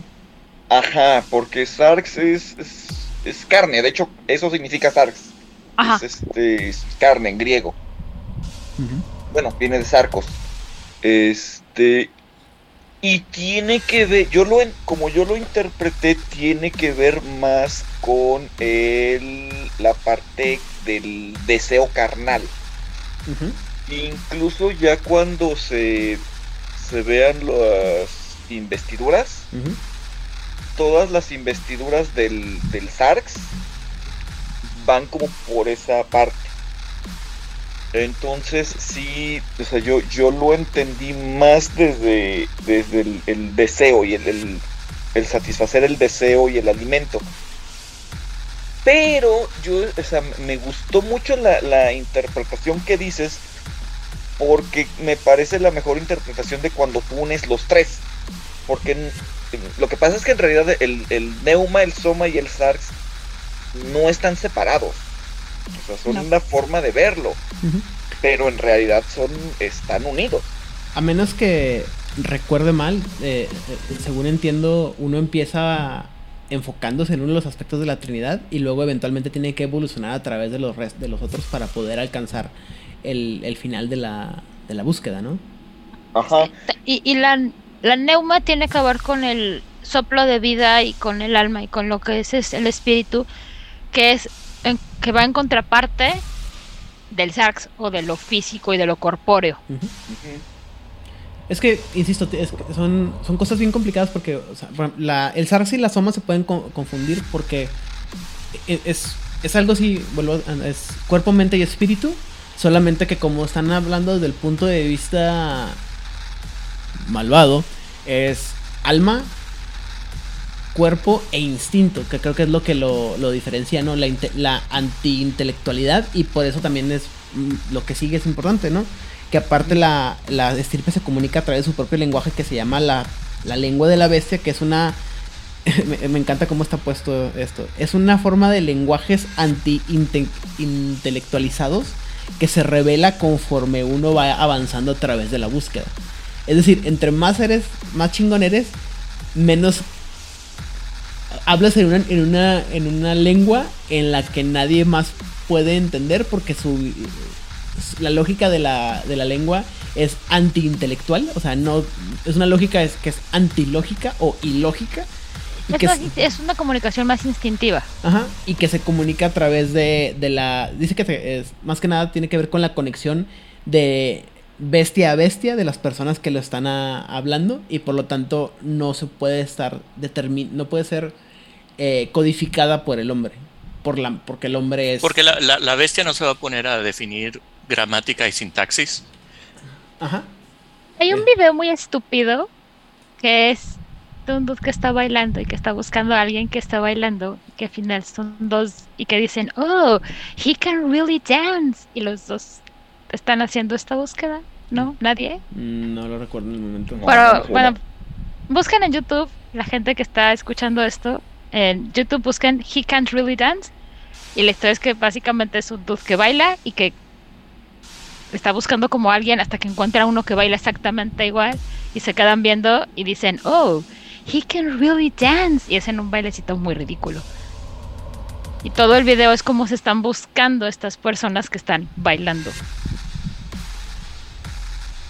No, pues. Es comedia, pero Pero el, el sí, entiendo lo que dices, ¿no? O sea, tiene que ver con el hecho de, el- de cómo se comunican instintivamente las, las criaturas. justamente va por ahí. Ok, eh, entonces está, está bien loco este asunto porque también, insisto, eh, es mucho más complicado, pero es básicamente entre más seres, más... eh, y lo vamos a explicar cuando hablemos de las investiduras. Pero básicamente una de las partes de la filosofía de, los, de la estirpe bestial es que entre más avanzas, eres más bestial. Pero tienes que tener un buen balance porque si eres demasiado bestial, entonces ya no funcionas o ya no sirves para los propósitos de la estirpe. Y aparte ya no eres ya no puedes este como generar, como cambiar, como evolucionar. Y es lo que les decía al principio, o sea, sí están buscando la degradación de la humanidad, pero no estás no están buscando que tu, que esa parte humana desaparezca del todo. Porque por regla del libro en Requiem, si tú pierdes toda tu humanidad, te conviertes en una entidad que nada más está buscando dormir y alimentarse. Ya no está buscando hacer otra cosa, es solo instinto sin absolutamente nada más. Y a la estirpe o a la progenie de Belial no le interesa eso, no le interesa que seas una bestia sin mente. O sea, una cosa es que sigas tus instintos y que te dejes guiar por ellos y que te hagas uno con ellos. Y otra cosa es que te conviertas en una cosa que nada más está pues comiendo y durmiendo. Que eh, lo hemos platicado en muchas, también en el, en el mundo de Vampiro Verde, ¿no? O sea, los whites no son este no es un estado que le sirva a nadie, ni siquiera a los este, a los vampiros más diabólicos, ¿no? O sea, nadie los los quiere así, ni siquiera el Sabbat O sea- quiere a los a los Malkavians más desaforados, ¿eh? Nomás te sirven para causar destrucción, o sea, pueden ser una herramienta de, ay, mira, ya se me perdió, ya no tiene humanidad, pues lo suelto un rato en la ciudad para que distraiga gente. O sea, no sirve como parte de la, de la progenie o de la estirpe, podría servir como una herramienta para distracción, para un plan malvado, pero ya no es parte de la progenie, solamente es como un, es como un perro de que sueltas, un perro rabioso. Exactamente. Bueno. Eh, En- Yo, perdón, antes Sí. de que avancemos, nada más quiero compartir algo que viene en el libro como una nota aparte. Un trastorno nuevo que está bien divertido, que es el de la lengua de la bestia, que obviamente solo puede ser este, aplicado a la estirpe de Berial. Ok. Y lo que sucede es que si tú tienes ese trastorno, ya no puedes comunicarte más que utilizando la lengua de la bestia. Si tú utilizas cualquier lenguaje que tenga sintaxis y semántica, o sea, tú lo dices, pero das, pero la persona entiende algo completamente diferente a lo que tú querías decir. Entonces te obliga a comunicarte únicamente de forma instintiva. Eso está bien divertido para aplicárselo a un jugador. Porque si tiene este trastorno, no va a poder eh, utilizar absolutamente ningún lenguaje. Y yo diría que esto incluye lenguajes matemáticos y lenguajes computacionales Musicales tienen también. sintaxis y semántica. La única Bueno. forma de quitarte este trastorno es dejar de ser parte del estirpe de Belial. Lo que nos indica que sí se puede, que no es algo permanente. Que pertenecer al estirpe no necesariamente es algo absoluto y permanente. Ahorita espero que hablemos de eso. Vaya, estás abriendo una puerta de posibilidad. Es que lo dice y está bien interesante. Porque el círculo de la bruja te dice, ah, no, claro, tú puedes salir del círculo de la bruja, pero como si esto fuera pandilla, te vamos a golpear hasta que casi te matemos. O a lo mejor no sobrevives, pero es la única manera en que puedes salir. Muy bien. Este. Vamos a hablar. Hay mucho que devanar todavía de, la estirpe viral, pero vamos a hablar sobre los rituales. Se dice que eh, tienen varios rituales centrales que se refieren a, los que se refieren, perdón, como los arcontes y que son practicados por cualquiera de los grupos a través del mundo. como pudiera ser el, de la Voldery, que genera el Crux y que genera los, los vínculos que se hacen entre el grupo. Y también está, el otro, el que ayuda a la creación de la, de la Terion, que es una línea de sangre específica para los miembros de la, de la estirpe de, Belial, perdón, y que hace, este, son puras flexiones, lo siento. Y que, eh, así de muy, muy grandes rasgos, la, la es una línea de sangre pseudo sacerdotal dentro de la, de la estirpe de Belial, con una disciplina muy específica que se llama el, el Choronzon. Que el Choronzon hace varias, este, te da como poderes específicos nada más. Y que tiene nombres bien matones en, latín, así de. Ahorita, la, ahorita, ahorita se, los explico, se los cuento porque también ha- hacen muchas referencias a muchas cosas que se explican dentro de Vampiro, el Requiem- de Vampiro la Mascarada, pero bueno, eso es muy aparte. Eh, también existen, por ejemplo, los, eh, los rituales menores como las, ah, las pruebas de provocación, durante los cuales los miembros de la estirpe se van a, van a entrar en frenesí para, eh, con todos los miembros, todas las fibras de su ser, que para todos aquellos que digan, no sé de qué estás hablando, dirán, ¿por qué me estás hablando en cosas como si yo supiera de qué estoy hablando? Eh, Sí lo saben porque estos son, no, son otra cosa más que los juegos distintos del Sabbat, de tercera Deja de estar hablando en lenguas, Aidan. Yo siempre hablo en lenguas. Este eh, es la, es la lengua de la bestia, evidentemente. Eh, y también están los ritos de comunión que in- in- involucran encontrar y consacrar lugares para que, re- que resuenen con la bestia. Para todos aquellos que no entiendan, es encontrar un pinche nodo, un túmulo y hacerlo malvado, como hacen los Valar. Ahora, sí, esta, es de- esta pregunta te la iba a hacer cuando hablamos de, este, de la llamada. Creo que aquí es mucho más pertinente. Estos lugares, te despiertas un- una noche, sientes una llamada, un impulso de ir a algún lugar al cual te puedes resistir. Esto es importante mencionar. Sí te puedes resistir. No está chido, pero potencialmente se puede. Ajá, La cosa es que vas a San Juan de no sé dónde. ajá. Este lugar tiene que ser, eh, bueno, en este caso me estás diciendo que se puede crear, o sea, esco- eh, llegan a un lugar que puede ser creado como un nodo, como una colmena, como un faro, como un platito de miel. Ahora, hay lugares que sean así naturalmente, o sea, que digas, ah, este lugar es naturalmente malvado, digamos, como Hiroshima o Nagasaki, donde hubo tanto sufrimiento, o la Plaza de las Tres Culturas, o el quemadero de la Inquisición, o sea, Eh, lugares que tengan una impronta de naturalmente, energía. naturalmente porque se crearon por la, la acción humana. Sí, o sea, naturalmente no, o sea, vaya, a lo que voy es que no llegó la estirpe o la progenie de Belial y dijo, voy a hacer mi ritual horrible, sino en la acción humana hizo algo tan terrible en estos lugares que dejó una impronta espiritual energética Ajá. que es terrible. También, este, lo más que también lo mencioné muy rápidamente y no, no me metí mucho en eso. eh, te, te dicen que algunos pueden ser lo, como heridas. Y las heridas son un término que se usa más en Hombre Lobo, el- los olvidados, si no me equivoco. Que son estos nexos o nodos de energía negativa. Bajo la idea de que ah, negativo no significa malo. Sino que son lugares donde energías no positivas o energías no benignas se coalescen y ahí generan este pues algún tipo de actitud, ¿no? O sea, algún tipo de resonancia, perdón. En el sentido este de que, por ejemplo, eh, todos conocemos lugares que nos dan mala espina, ¿no?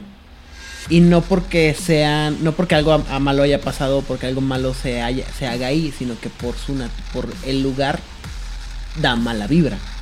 ¿Me explico cómo? Mira, Ahora, yo hablo mucho de la Plaza de las Tres Culturas, más allá de la matanza de estudiantes del 68, porque es un lugar donde históricamente siempre han pasado cosas ahora, como bien pesadas. ahora, esa es la otra Puede cosa. ser coincidencia o causalidad, pero se siente feo estar ahí y yo no siento nada. Ahora, la cosa es que como miembro de la estirpe de Belial, tú tranquilamente puedes consacrar estos lugares con las eh, fórmulas normales de todas las cosas que advertimos al principio. Abuso, asesinato, tragedia, ritual, tortura, todo ese tipo de cosas en las que vas cargando estos lugares de energía malvada. ¿Sí? Y hay O rituales sea, también. tengo un lugar, tengo un lugar que naturalmente ya vibra no bueno Ajá. por cualquier cantidad de razones, sea porque así es naturalmente o por la acción humana y llega tu progenie y dice, lo que yo voy a hacer es alimentar este cochinito para que esté todavía más fuerte la energía o condensarla. Como se hace normalmente para cosas bonitas, ¿no? O sea, cuando bendices un lugar, o bla, bla, bla. O sea, li- o le limpias las energías. Dicen. Ajá. Este tipo de cosas es normal. Y hay rituales que tienen los, este, los miembros de la estirpe para hacer este tipo de cosas. Y también tienen rituales pequeños o rituales menos formales que se llaman Dynamay o Dynamay y que pueden variar de, de alianza, bueno, de grupito en grupito y generalmente involucran sacrificios y el derramamiento de sangre. Cualquier parecido con los, este, ay, no, no son los otoquitas, ¿cuáles son los otros? Ah, Los que no son los, los que no son los obligatorios. Los, los que no son los atoquitos, Rita, de- del Sabbat. Ah, se me fue la palabra. Se nos fue, dijo la otra. Changos. Bueno, me entienden, ¿no? Los rituales. El Sabbat tiene dos rituales: los rituales chingones y los rituales pedorros, ¿no? Entonces, los rituales pedorros. Este. Veámoslo de esta manera. Con el catolicismo, los que estamos como más embebidos, para, se practica o no la religión, pero creo que ubicamos más. Un ritual grande serían las procesiones de la Semana Santa. Eso es un gran ritual. No es técnicamente obligatorio, pero sí lo es. O sea, esta procesión enorme del Via Crucis es una autoridad ritae del Sabbat, equivalente, porque es enorme, es gigantesco, todo el mundo está invitado. Y, los- y luego están los rituales menores, que podría ser las misas entre semana. Que son, lo, perdóname, en, en Sabbat es los ignobilis ritae. Los rituales ignobles. Ujú. Nomás que aquí son que, serían, que serían como las misas entre semana, que son rituales pequeños a los que estaría no padre que asistieras. Eres parte de la comunidad, pero si no vas, no pasa absolutamente Nada. nada. Muy bien. Y finalmente la parte más importante de todo lo que pasa con y lo que genera trágicas y, pro- y grandes eh, problemas de entendimiento entre los miembros del sitio de, de Belial son las facciones. O sectas. Porque si algo nos mama es pelearnos en, en la, en la, ¿cómo se llama? En la estirpe de Belial. En este caso, eh, las facciones son conocidas como la Hexade o la Hexade. ¿Sí? que está compuesta de las seis más prominentes facciones dentro de la estirpe de Belial, lo cual no implica que no haya otras facciones más, más pequeñas, simplemente que estas son las más importantes. Y cada una representa las creencias de Faul y perspectivas sobre Belial y la búsqueda dentro de la. ¿Cómo se llama? De, las, de lo que es la estirpe Belial. Hay dos por cada uno de los aspectos de los que hablamos ahorita. Y en teoría puede haber más. Los más importantes entonces son para la neuma están los innombrables, los innombrados o los que no tienen nombre, que son este básicamente el, lo que llamaríamos el- la, encarna, el- la encarnación quinta esencial de un culto de la neuma, que se enfocan en facciones eh, donde la, la hegemo- donde hay la hegemonía de la, del espíritu sobre la carne, el triunfo de la voluntad sobre el cuerpo y para los innombrados todo es posible y, sobre- y, todos, y por lo tanto se prioriza la voluntad. Ellos piensan que eventualmente Belial regresará y su corrupción, para, perdón, regresará con su corrupción y destrucción de la humanidad. Es decir, esos son los más huevos gordos, ¿no? Esos dicen, aquí tal cosa van a hacer porque yo quiero y se, y se hacen porque se hacen. No hay otra, este, no hay otra filosofía más allá. Es simplemente hay que hacer las cosas y hay que seguir el instinto y a darle hasta que se acaba. Por otro lado, dentro de la, de la neuma también está el asiento de la, de la misericordia, que busca corromper las almas del hombre y mantenerlas en este mundo que el demiurgo formó como una prisión. De esta manera, eh, según la lógica de ellos, eh, cumplen el propósito del adversario, que, perdón, que el adversario les dio, y se aseguran que solamente los más, este, ah, los más dignos puedan entrar al cielo. Esto es algo muy maniqueísta, pero en general es así. Mientras que los del, los, los, este, los innombrados o, eh, son más como que Sin nombre. los que no tienen nombre eh, son más más enfocados a exaltar la voluntad del hombre. Eso dicen, nah, güey, Si no eres elegido, eres un prisionero y me voy a asegurar que tu alma nunca salga de este cochinero que es la, la- la vida y que sigas reencarnando porque solamente es cuando eres digno puedes escapar de esta prisión.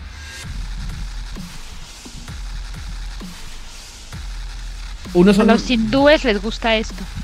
eh, más o menos, más o menos. eh, la diferencia es que si, de hecho les gusta más a los Ángel y Sater este pedo, porque son los, estos son los que los que piensan, son más como el camino de la noche, los del, del asiento de la, de la misericordia, porque es, somos, nosotros somos demonios y estamos aquí para torturarlos. Pero el de la Edad Media. El de la Edad Media, Camino de la noche, de la Edad Media.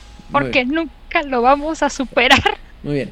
Y mientras tanto, los que no tienen hambre, pues son más así como que. Es lo que es, güey, y vamos a adaptarnos. Para aquellos que están eh, que tienen. Las facciones están. tienen un más, un más fuerte aspecto de la soma. Primero que nada está el trono del fuego sin humo. También conocidos como los jeans. O los genios. Como se hacen llamar mismos. Eh, ellos encarnan el espíritu competitivo de la bestia eh, donde piensan que el cuerpo es un instrumento de poder en el mundo, ya sea a través del combate físico, la eh, resiliencia emocional o el, el rigor intelectual. El trono busca actualizar o convertir, mejor dicho, a sus miembros en los depredadores perfectos, temidos y respetados por todos aquellos que son, eh, perdón, temidos y respetados por todos como los agentes escogidos del adversario en la tierra. Para todos aquellos que dicen, ¿qué? Esto es lo que hubiera pasado si a la camada de Fenris los hubiera agarrado los satánicos. Porque es básicamente vas a ser el lo mejor, de lo mejor, de lo mejor, señor. So- so- todo para ser el mejor agente del de, el adversario en la tierra. ¿Todo bien? Muy bien. También dentro del aspecto de la soma se encuentra la serpiente. eh, ah, gruñente. ¿Qué gruñe? Gente, Rugiente, gracias. Gruñente, güey, el otro que no se nota que no. Les juro que alguna vez me dediqué a, tra- a hacer traducciones, ¿eh? Rugiente. La serpiente rugiente, eh, los arcontes, como se hacen llamar a sí mismos, creen que ellos tienen que convertirse en el antihombre para poder eh, con- conseguir su potencial. Dice, ellos piensan que el, este receptáculo corpóreo es el instrumento a través del cual el vampiro ejerce la dominación sobre, tan, sobre el cuerpo y el espíritu material. Y ellos piensan que eventualmente la, ocurrirá la segunda venida de Belial y buscan cómo acelerar este proceso. Esto ya lo hemos platicado, esto, la, lo de la soma es muy, muy lógico, es simplemente eh, tu cuerpo es el, en el es a través de lo cual actúas y tu cuerpo es el instrumento sobre el cual vas a poder generar cambio en este mundo. La única diferencia aquí en, en otra es entre el trono y la, el la serpiente que ruge, o la serpiente rugiente, es el hecho de que mientras que el trono busca convertirse en algún tipo así como de bodhisattvas para el Buda que es Belial, el- la, la serpiente rugiente dice, hay que preparar el camino para que vuelva nuestro Señor. Cualquier parecido con la herejía cainita es pura coincidencia. En cuanto se refiere a las facciones que están ah, que tienen un aspecto, perdón, del Sarx, existe primero que nada el pandemonio, también conocidos como los antinomians o antinomianos, que se enfocan primar- primordialmente en la carne y la sangre, ya sea a través de la mortificación de su propia de su propia carne, a través de marcas rituales, las, cicatrizaciones o tatuajes muy elaborados o simplemente mutilar meticulosamente a sus víctimas eh, de sacrificio. La mayoría de los antinomians piensan o, entienden que la carne es el trono y la catedral del Señor Oscuro mismo. Y son uno de de las facciones mucho más viejas y son de los que tienen los rituales más codificados y específicamente violentos. Y la última facción que existe es el rito escarlata, que busca la exaltación de los des- deseos de la carne. Eh, los giléticos, como se conocen también, son una de las eh, facciones que crecen mucho más rápido, porque ya sea a través del sexo, las drogas o otros oscuros placeres más oscuros, perdón, buscan, eh, piensan que la satisfacción del deseo es todo lo que importa y todas las reglas, creencias espirituales y cualquier tipo de objetivo superior deben de ser subyugadas, perdón, a través de eh, este consecución de la lujuria sobrenatural. Sea cual sea que eso signifique. O sea, fiesta, fiesta, fiesta. Sí, pues esto es así como que la versión, la versión non plus ultra satánica del culto del éxtasis de mago. O sea, esto es lo que hubiera pasado si, si todo el culto del éxtasis se hubiera hecho Barabi y a la chingada todo. O sea, los muchachos perdidos. No, No. no, estos son, es que esto es más, más darks. Esto es O más... sea, los muchachos perdidos van por buen camino, pero les falta. Sí, no, creo que los muchachos perdidos serían algo así como del trono, una cosa así. La pregunta aquí es, jóvenes, ¿alguno de ustedes escogió alguna de estas acciones que sientan más resonancia? ¿Que sientan que les llama a ustedes? Antes Sí. de. ah. Perdón. Antes de, de entrar en esa eh, conversación, al inicio del programa, antes de grabar, les había com- comentado que yo tenía más preguntas en esta, en esta ocasión. Sí, pues estuviste muy callado este episodio, me tienes preocupado en realidad. A mí no. Ahí vienen, ahí vienen las preguntas. Ahora sí. Muy bien. Ya que escuchamos Todo. eh, todo, estaba esperando para poder estructurar mejor las, las preguntas. Ok. Muy bien. Ahora, primera pregunta que le puede servir a, a quienes nos escuchan ¿Qué? y que quieren hacer esto eh, puede- de cómo lo van a implementar en, en el juego. Eh, eh, ¿Cómo es esto diferente a la lanza sagrada? Estos son los malos malos de Malolandia y la lanza sagrada son malos malos de Malolandia. Estos tienen rituales, la lanza la- sagrada tiene rituales. Eh, para la lanza somos criaturas que castigamos en nombre de Dios o hacemos el trabajo de Dios, pero aquí estamos haciendo el trabajo de un demonio. Puedes ver cómo se puede confundir el concepto. Me gustaría que hiciéramos esa definición clara de por qué esto no pueden estar dentro de la lanza sagrada. Ok. Cuéntame. Antes de que Odile empiece a defender a la lanza de Phantom, porque ya le vi la, la carita. Este. Una cosa que debo mencionar, que es una de las razones por las que me gusta mucho este libro, o la, la- el concepto de Belial's Brood. Estas cosas son para antagonistas. Esto no está hecho para que sea jugado por ningún personaje. Estos, estos son de los primeros libros en los que me tocó ver estas ideas de que los, los narradores, los, las compañías o la compañía le estaba dando al narrador una serie de herramientas para profundizar a sus, a sus antagonistas sin que esto implicara que era conocimiento que tenían que obtener los jugadores en algún momento. Estos son simple y sencillamente formas de que tú, tú como narrador o tú como eh, Dungeon Master, como le quieran llamar, tengas algún tipo de justificación mecánica para tus antagonistas, ¿sí? Pero esto no es, estas no son filosofías que tú le puedas presentar a tu jugador y que tu jugador conozca. Es, si tu jugador llega a conocer estas filosofías, es porque dos cosas. Uno, estás jugando una crónica en la que estás examinando este viaje de, la, de, la, de tu héroe, entre grandes comillas, a convertirse en el villano. Probablemente como un, un paso antes de que tu, el, del personaje este se convierta en un NPC. O probablemente porque, tú, eh, porque perdiste, eh, porque un jugador lo perdiste y lo vas a convertir en, en un NPC y lo vas a usar como antagonista de tu, de tu crónica. Pero esto no está hecho para que el jugador lo vea. Los jugadores nunca van a, nunca van a tener acceso a, esta, a estas filosofías, a estos puntos de vista. Esto es simplemente, simple y puramente material para el narrador. Y para que tú puedas crear un antagonista que tenga, que sea coherente, ¿me explico?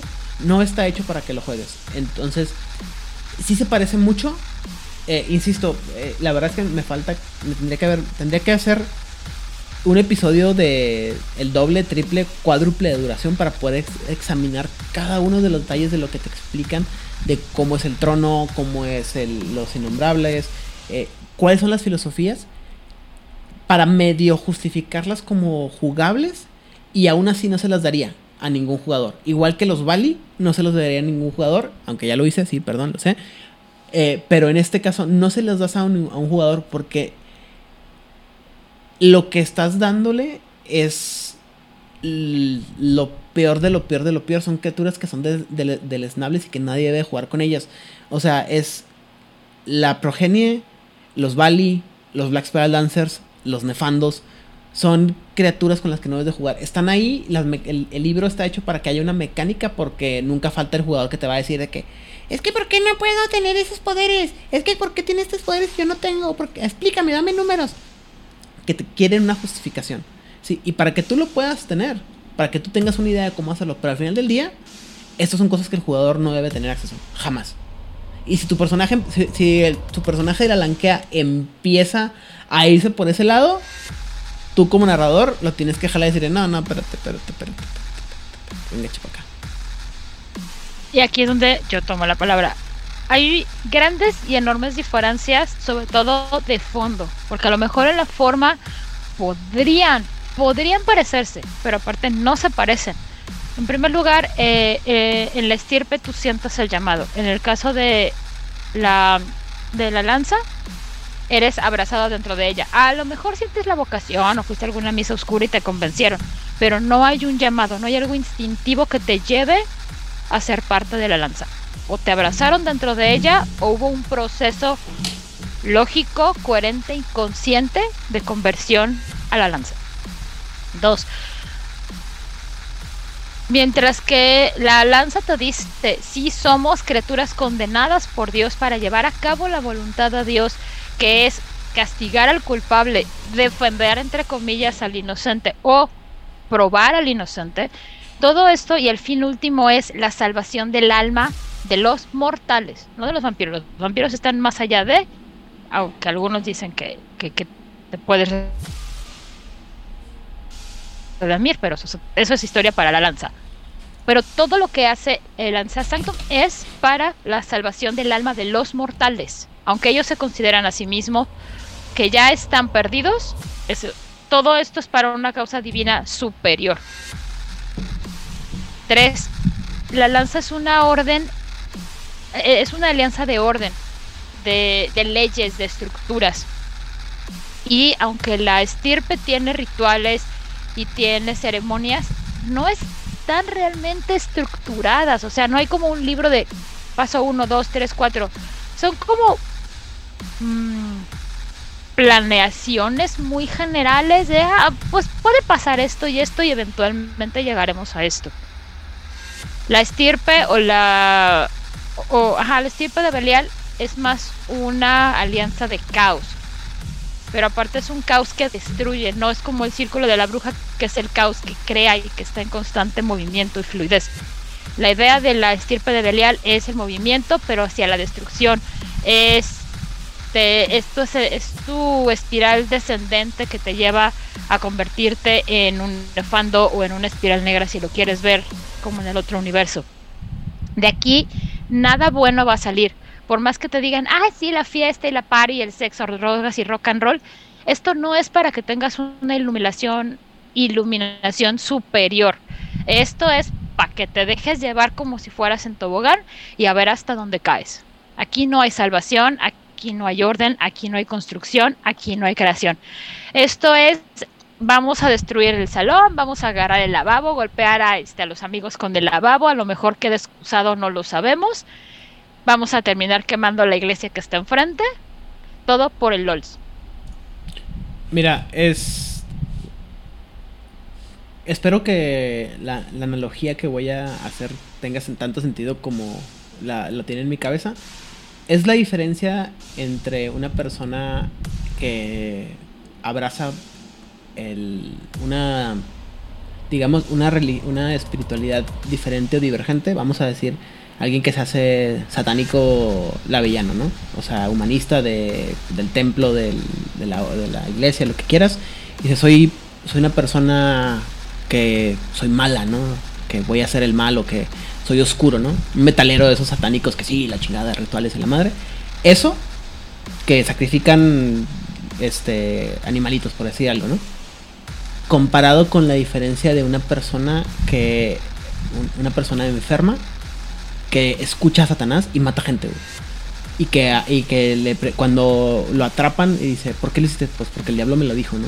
Y, me refiero a, a, las, a las personas que en realidad tienen un problema mental y que es, creen tener, creen que escuchan una, una voz que les habla y que les dice que tienen que dañar o lastimar a la gente o matar gente. ¿Me explico? Sí. O sea, me gusta esa, me gusta esa analogía de que estás haciendo. Entiendo. La separación entre una acción eh, consciente y alguien que está completamente separado de esta realidad. Está en otro plano. Y no solo que, que está separada de otra realidad, sino que además está buscando activamente cada vez más separarse de la realidad. Que esa es otra diferencia fundamental con el Lancea. El Lancea Sanctum sigue queriendo mantener su humanidad. La estirpe no. La, utilizando el, ejemplo de, de, Odil, ¿no? De vamos a romper el salón. No solo vamos a romper el salón, vamos a romper el salón y vamos a buscar volvernos locos. Son los que se dicen, vamos a hacer todo lo posible para embrutecernos. Porque no es buscar el caos nada más por buscar el caos. Es buscar el caos porque yo me quiero volver caos. Que eso es algo que Lancia Sanctum nunca va a hacer. O sea, Lancia Sanctum busca mantener un orden. La estirpe de Belial no solo busca eh, crear caos, buscan volverse caos. Entonces ahí también hay una diferencia fundamental entre las dos. Perfecto. Gracias por ayudarme a visualizar que no se fueran a, ¿cómo se llama? Quienes nos escuchan no vayan a, confundir por la idea de rituales y demonios. también la, la, estirpe también sería ese dude que te me hace que te pase el trago con un cóctel de quién sabe qué cochinadas le metió y que cuando estás como en el trip te va a inyectar otra cosa para que te sueltes nada más porque quiere ver a ver qué haces. O sea, no está buscando que tú te diviertas en la fiesta con porque te dio una tacha, sino de no te avisé que te dio una tacha. Y además te voy a mezclar otra cosa para ver qué haces porque yo quiero ver hasta dónde puedes llegar. No quiero que te diviertas. Yo me voy a divertir viendo lo que haces. Sí, hay, hay un, una diferencia también muy grande y aprovecho para contestar también la pregunta de Aidan. El Ansea Sanctum va a decir, voy a probar a los mortales, a ver si son dignos. Vi que son dignos, ok, lo dejo en paz. Ya vi que sí es una persona inocente, lo dejo en paz, ¿no? Hasta vamos a cuidarlo para que nadie le haga nada. El estirpe de Belial, y ahí es donde contesto la pregunta de Belial, de Aidan, que por ejemplo a mí mi facción favorita, que es este el trono de la piedad, no les va a importar, no van a tener ese límite. Es más, mientras más pura sea la persona, mejor. Porque entonces. Con más ganas la chingo. Sí, más voy a tener ganas de corromperla. Es como eh, el libro de. Um, Auto. Dangerous Relation, Relaciones Peligrosas, ah, en donde este chavito se pone a apostar con... La sí, a que yo me la llevo a la cama y le hago lo impensable e inenarrable porque, porque puedo. Pero eso sería como que el inicio de la, de la llamada, ¿no? De la búsqueda del... O sea, insisto, esto, eh, como me gustan los ejemplos que puso ahorita Odil de todo este tipo de cosas de o sea, te voy a. me, da un poco de miedo pensar que esas ideas se le ocurren a Odil, pero bueno, es este todo este tipo de, de acciones malvadas, maléficas, no por el hecho de buscar que alguien te. O sea, de ayudar a, tu, a una persona a que obtenga alguna iluminación o como una prueba, sino simplemente por el hecho de chingar, güey. Por crear caos, por crear destrucción, por crear sufrimiento, que es lo que mencionábamos al principio del, episodio, ¿no? La, uh, la estirpe de Belial se enfoca mucho en crear sufrimiento, dolor y maldad. Y no maldad de, caricatura. Maldad de. No, o sea, una cosa es que tú tengas tu compita que te diga, oye, yo sé que tú puedes conseguirme inserte Droga. sustancia ilegal. Y confío en ti y quiero intentarlo, quiero probarlo, because cualquier cantidad de razones. Ah, bueno, tú te lo llevas a tu casa, a su casa, a un lugar seguro, le das la sustancia y le ayudas en su trip. Sea el trip que haya tenido. Es un lugar como controlado, seguro, en donde esta persona voluntariamente te lo pidió. A en un lugar donde no hay control, es pues voy a soltar esto y a ver qué pasa. Y no se me ocurren a mí, como dije, mi vida es muy aburrida, pero tengo amistades que han tenido vidas muy entretenidas y a las que desgraciadamente les han hecho eso. Buena salvada. Muy bien. Eh, entonces, Odil, ¿tienes alguna facción favorita dentro del, de la estirpe de Belial? No, no, no, yo soy una mujer ordenada. A mí me gusta el orden, a mí no me gusta andar causando sufrimiento. Y si bien considero que es muy interesante todo lo que es la estirpe de Belial, no comulgo con absolutamente nada de lo que son. ¿Vlad? Ah, de los que de los que platicamos, el que me llamaba la atención también es eh, el asiento de Mercy Seat, el asiento del La piedad. el trono de piedad eh, y los sin nombre, o sea, las facciones de Neuma son los que eh, me llamaban, me llaman más la, la atención para tenerlos como que como antagonistas, porque ah, se me ocurren ideas o tengo más claro cómo mi antagonista va a estar actuando. Eh, y ayúdenme a, a- a- a aterrizar esta idea, por ejemplo, para los que no tienen nombre, la facción de los que no tienen nombre. Eh, sí, yo quiero que mi antagonista va a ser tu estandarte de miembro de, de este culto que llega a la ciudad o lo descubren dentro, dentro de la ciudad. Eh, mi pregunta es, eh, ¿qué tan... Dijimos que es caótico, pero ah, dentro de cuáles, de, dentro de qué facción entra el villano que sí, busca el caos, bus- busca la maldad, eh, pero que es ah, la mano detrás, o ¿cómo se llama? El villano político, el villano que busca destrucción a gran escala. Que no, no va a ser el que yo, como les platiqué al principio, que llegaba en una motocicleta con, eh, con cadenas en mano, destruyendo todo. ¿Quién es? ¿En dónde está el villano que llega y busca la destrucción estructural? Dime, Xamne. Yo lo pondría en la serpiente rugiente, Ok. porque como son los que están compitiendo entre ellos en ver quién es el más malo,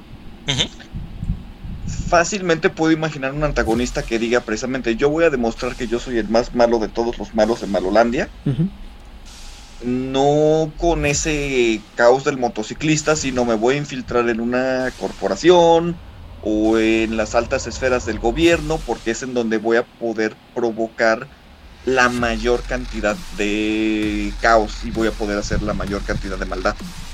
Yo ahí lo pondría. Sí, estoy de acuerdo. ¿Alguna otra Gracias. cosa que te haya quedado pendiente, Vlad? ¿Alguna otra pregunta que tengas sobre todo esto que hemos platicado? Eh, Sí, Bien. muy bien. Ah, ya pude ubicar en dónde vamos a poner al, al villano estratégico. Ujú. Eh, eh, también el, el primer villano, el motociclista con cadena eh, en mano, también creo que me, me queda claro. Ujú. Ah, y ah, en dónde, en, qué facción ponemos a el villano ah, que es el asesino, asesino, asesino en serie ritualista de todos los vínculos humanos de los vampiros de la ciudad. Que llega a una ciudad, me infiltro, me pongo a buscar cuáles son los seres amados y vivos mortales de los vampiros que están en esta ciudad y uno a uno voy a estar asesinándolos ritualísticamente, eh, prendiéndoles fuego en la catedral. El voy a destruir. El me voy a dedicar a destruir las piedras de toque de la gente, de Exacto. los vampiros. Ajá. Yo diría que el pandemonio o el trono de la, del fuego. Del fuego sin, sin humo. Porque, por un lado, estás hablando de la parte como ritual. Que queda bien con el pandemonio, pero por otro lado estás hablando de la parte de la resiliencia emocional de la gente y es Ujú. la, la parte de la parte del emocional que vendría queda más, más con el con el trono de fuego. Muy bien. Y, ah, ok, uno, dos, tres. Esos eran mis tres villanos que quería, eh, quería catalogar dentro del, del estirpe de Belial. De hecho, eh, insisto, los personajes que aparecen en el, en el libro, el, el ruso, el chacal y el otro, no me acuerdo cuál es, cada uno representa uno de los aspectos de la, del, del libro, del, ah, de la Neuma, la Soma y, la, los Sarks.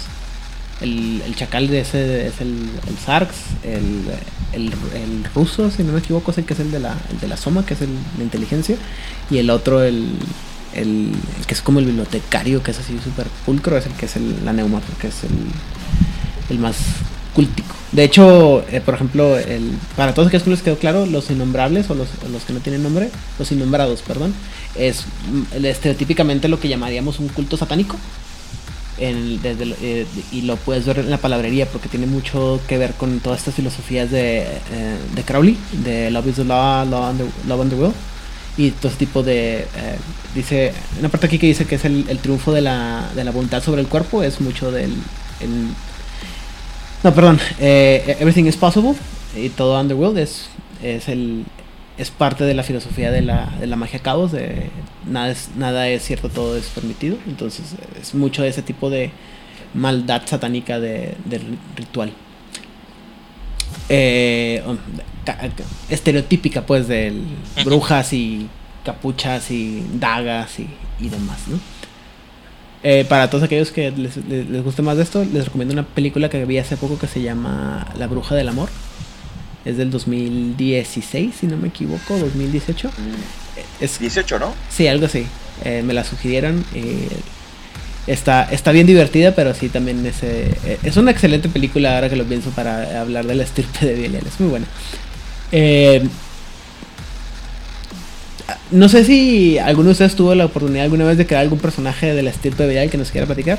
Yo, como les dije, yo jamás en la vida he creado uno, entonces. Ah, bueno. Yo, yo nada más antes Ajá. quería hacerles una pregunta porque no deja de ser este ya sea mundo de tinieblas o, o crónicas de la oscuridad.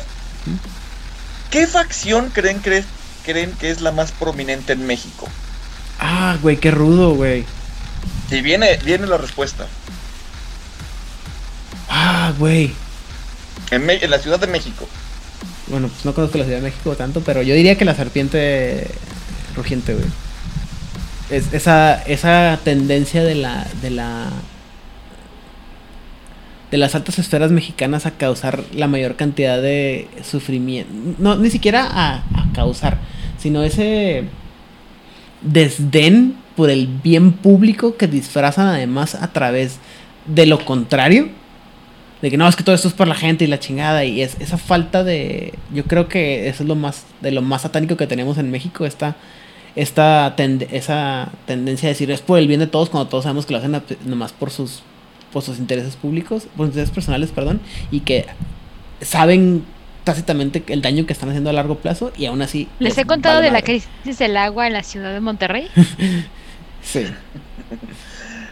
Yo creo que si los autores hubieran puesto la respuesta que tú diste, hubiera estado muchísimo mejor.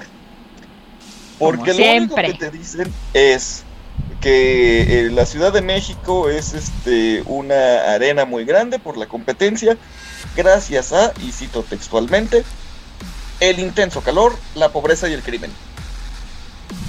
O sea, sí, A ver, espérate, espérate. ¿Dijeron Ciudad de México por el intenso calor? Exactamente. quiero saber dónde vive esta gente para que piense que en, el- el- en la Ciudad de México hace intenso calor, güey. Pues es que piensan que todo México es Tijuana. A ver, nomás para que quede sentado en audio. Ahorita en Monterrey estamos frescos. Es un día fresco de verano. Ajá. Estamos con sensación térmica de 34. No va a llover quién sabe hasta cuándo. Y esperamos durante esta semana llegar a 37 grados. Es una semana fresca de verano. Es como de, ah, mira, qué fresquito va a estar esta semana. Ciudad de México, por otro lado, ¿qué nos dice la temperatura de la Ciudad de México? Como En Ciudad de 20 y México, tantos, por otro lado, están a 23 deliciosos grados. Y No. toda la semana no va a subir de 24 grados y toda la semana va a llover. Eh, Eso es el intenso calor. Entonces, si para los autores 24 grados es intenso calor, ¿a cuánto estás tú, Aidan? ¿A cuánto estás tú, Lai?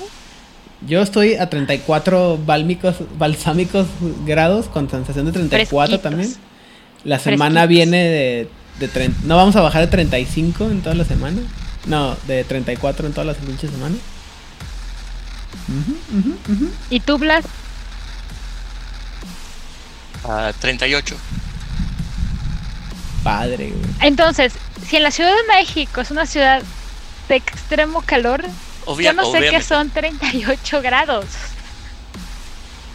Ahora, Son, son Ahora, escritores de. La, la pobreza, no, no puedo decir que no. Y el crimen,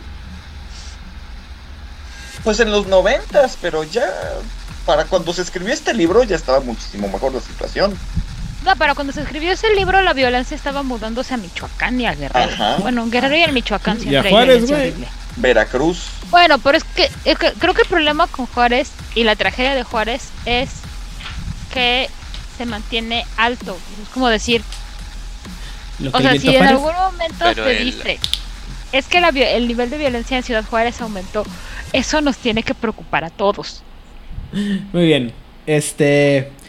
Vlad, ¿has bueno. hecho algún personaje de, de Les Brood alguna vez? ah, me puse a cocinar uno para este programa. Muy bien, cuéntanos.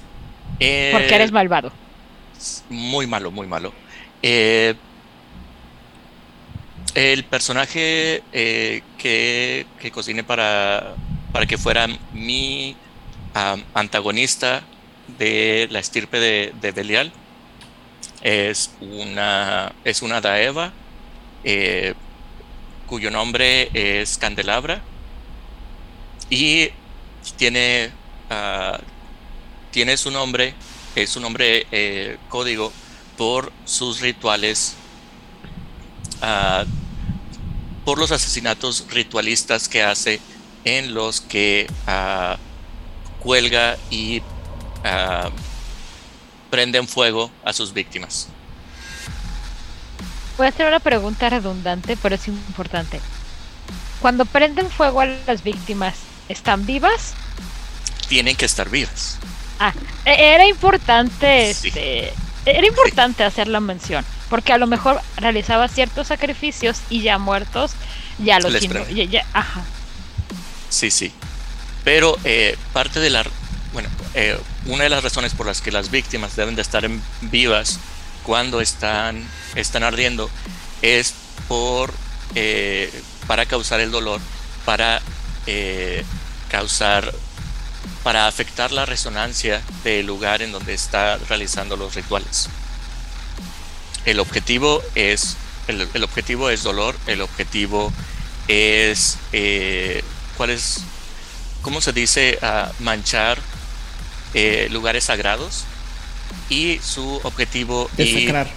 desacrar eh, eh, lugares sagrados, lo que hace parte de este personaje eh, maligno es que busca los lugares de energía positiva, ya sea eh, santuarios, túmulos, eh, simplemente un lugar feliz, un, parque que, donde se disfruta durante el día y que está lleno de buena energía y buena vibra. Ah, y planea sus rituales para romper con, con esa resonancia y con esas energías y es un efecto de dominó. Eh, el último crimen que, que realizó fue en el ah, en este lugar que es el buffet de un restaurante de buffet de pizzas con juegos para niños y que es un lugar muy familiar y que por mucho tiempo ah, le ha servido pizza a muchas familias y es un lugar con la resonancia de alegría que ha llegado a esta ciudad, ha, ha asesinado a sus víctimas, de, ha raptado a sus víctimas y ha realizado el sacrificio final dentro de este lugar para desacrar la resonancia eh, se vuelve el gran el gran asesinato que aparece en todas las noticias a, nivel estatal, a nivel nacional y atrae la atención a la ciudad. O sea, es eh, toca todos los puntos por los cuales los vampiros de la ciudad quieren detenerla. Le doy como villano, eh, le estoy dando estos, estos puntos y le estoy dando razones a los jugadores, a los otros vampiros de la ciudad, eh, razones muy claras y muy fuertes de por qué deben de detener a este personaje que llega a la ciudad. Aún así, aunque fueran miembros de la, del círculo de la anciana, el círculo de la bruja, pueden identificar que los rituales que está haciendo no son de creación, son de destrucción, de sacración, de desacralización. desacralización. Un buen desacralización será. Ah, y ese es el personaje y la idea que tenía para su, para su historia es que empieza como un personaje dentro de la lanza sagrada y por eso quería discutir con ustedes que me ayudaran a hacer la, diferenciación de, los conceptos. Empieza y tiene su vida dentro de la, su no vida dentro de la lanza sagrada eh, y llega un momento en el que siente que lo que está haciendo no tiene sentido, de que no siente la conexión con Dios, no siente que está haciendo las cosas por lo divino y es ahí donde empieza su descenso y empieza a tener este llamado del cual hablamos. Una vez que rompe su conexión con su concepto de por qué está haciendo las cosas por Dios, empieza a buscar por qué está haciendo las cosas y termina, termina en, su, en su viaje siendo seducida por uh, un... encuentra a la estirpe de, de Belial. Y esto sería algo que si los personajes, los otros jugadores quieren enfrentarle y quieren uh, investigarle, serían cosas que podría representar en el juego, de cuál puede ser su, de dónde viene o cuál fue su posible origen. Uh, y si no lo quieren investigar, simplemente se enfrentan en contra de este antagonista que está destruyendo el orden que habían generado en la ciudad. Ese es el personaje. Itzana, ¿tienes tú algún personaje? Sí, eh, bueno, cuando yo narré, una de las crónicas que narré de Vampiro el Requiem, eh, la hice utilizando este sistema que viene en Damnation City. Es también una joyita de libro. Entonces era una crónica muy política. Eh, estaba ambientada aquí en la ciudad de Jalapa. Eran nada más como 20 vampiros en la ciudad. Y el chiste era que el príncipe a cada vampiro le había otorgado un cierto coto de casa. Que era su dominio.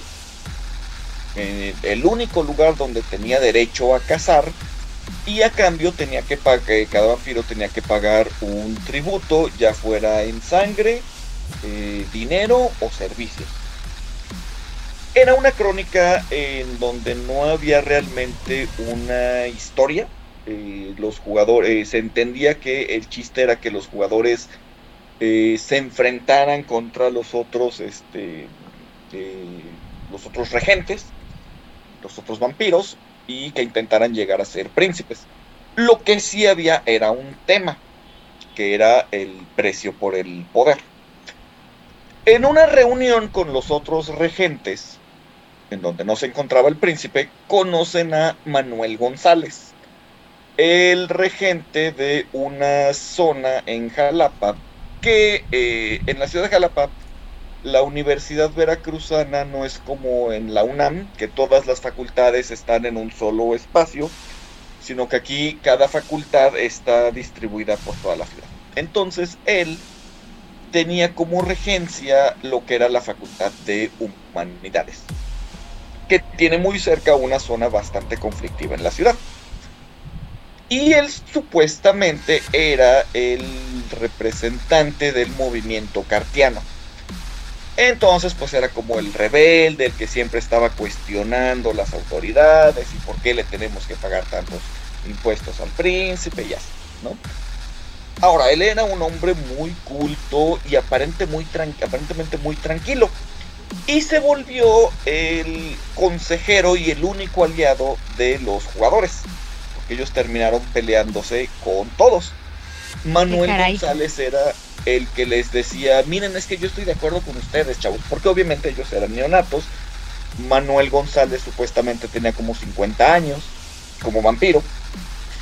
Y les decía, no, es que yo estoy de acuerdo con ustedes, chavos, ¿no? O sea, las cosas no son justas, yo creo que ustedes merecen más, han mostrado ser muy talentosos. Y poquito a poquito, él se fue ganando el lugar como su consejero. Ellos nunca se dieron cuenta que siempre que había reuniones entre los regentes de la ciudad, siempre pasaban cosas raras. Las reuniones siempre llegaban a pleito, nunca se podía llegar a ningún acuerdo. Este, como que la, la fibra moral se iba se erosionaba cada vez que él estaba. Mientras que él se presentaba siempre como la voz de la razón. Entonces, nadie se ha dado cuenta que la voz de la razón, siempre que estaba este Manuel, había problemas. No se daban cuenta que él era el punto en común de los problemas.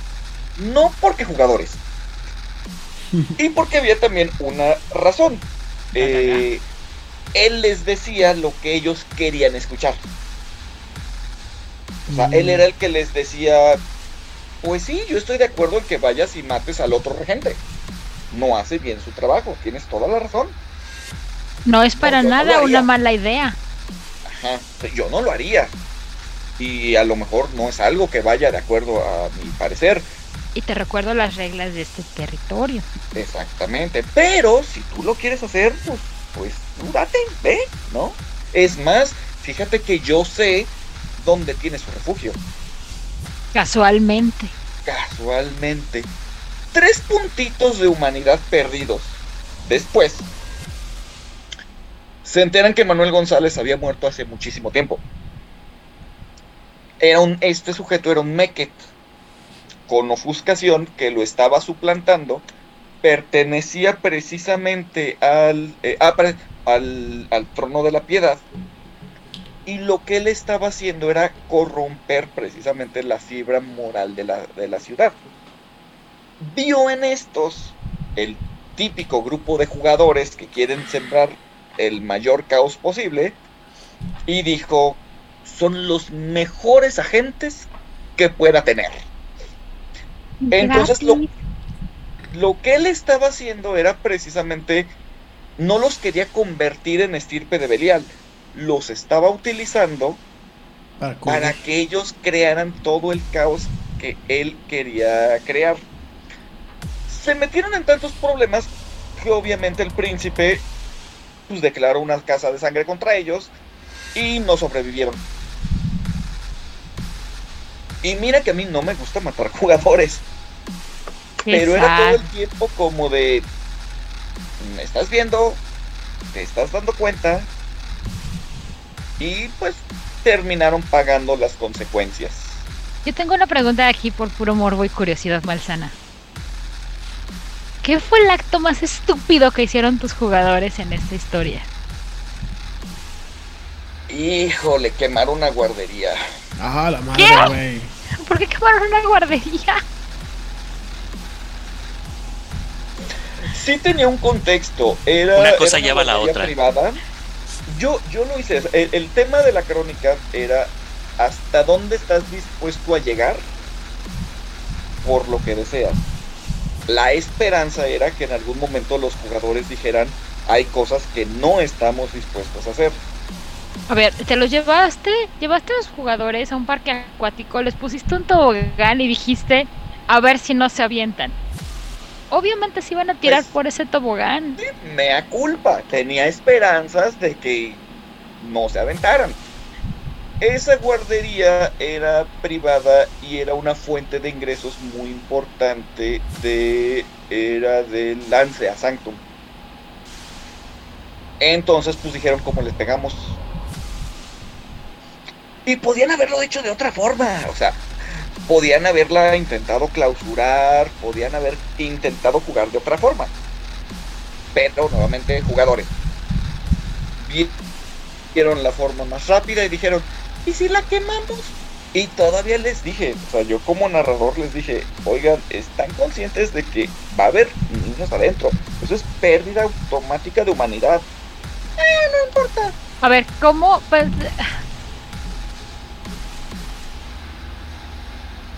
Jugadores. hace mucho tiempo en un LARP un personaje se bebió sangre de un Dampir. Un Gangre, para ser exactos, bebió sangre de un Dampir. Ujú. Pasan cosas muy raras cuando los vampiros beben sangre de Dampirs. En el caso de los Gangres pierden su conexión con la bestia. Así. No más. Para poder recuperar esta conexión con la bestia, tienen que hacer algo horrible. ¿Qué problemas hay de que pierdas tu conexión con la bestia? No tienes hambre, no sabes cuándo se acerca el amanecer, no tienes acceso a varias disciplinas. No, no, no es un estadio bonito, al menos ya no tienes una voz que te dice, cómetelo. Pero, en fin. Entonces lo que decidió hacer para recuperar a su bestia, porque tenía que hacer algo horrible, o sea, el libro dice, tienes que hacer algo que vaya en contra de la humanidad para poder recuperar tu contacto con la bestia. Secuestró un camión escolar, lo llevó a un edificio y sacrificó a todos los niños del camión escolar. Pero este personaje lo hizo sabiendo que tenía que hacer algo horrible que le bajara un montón de humanidad para poder reconectarse con su bestia. Había una causa, una razón.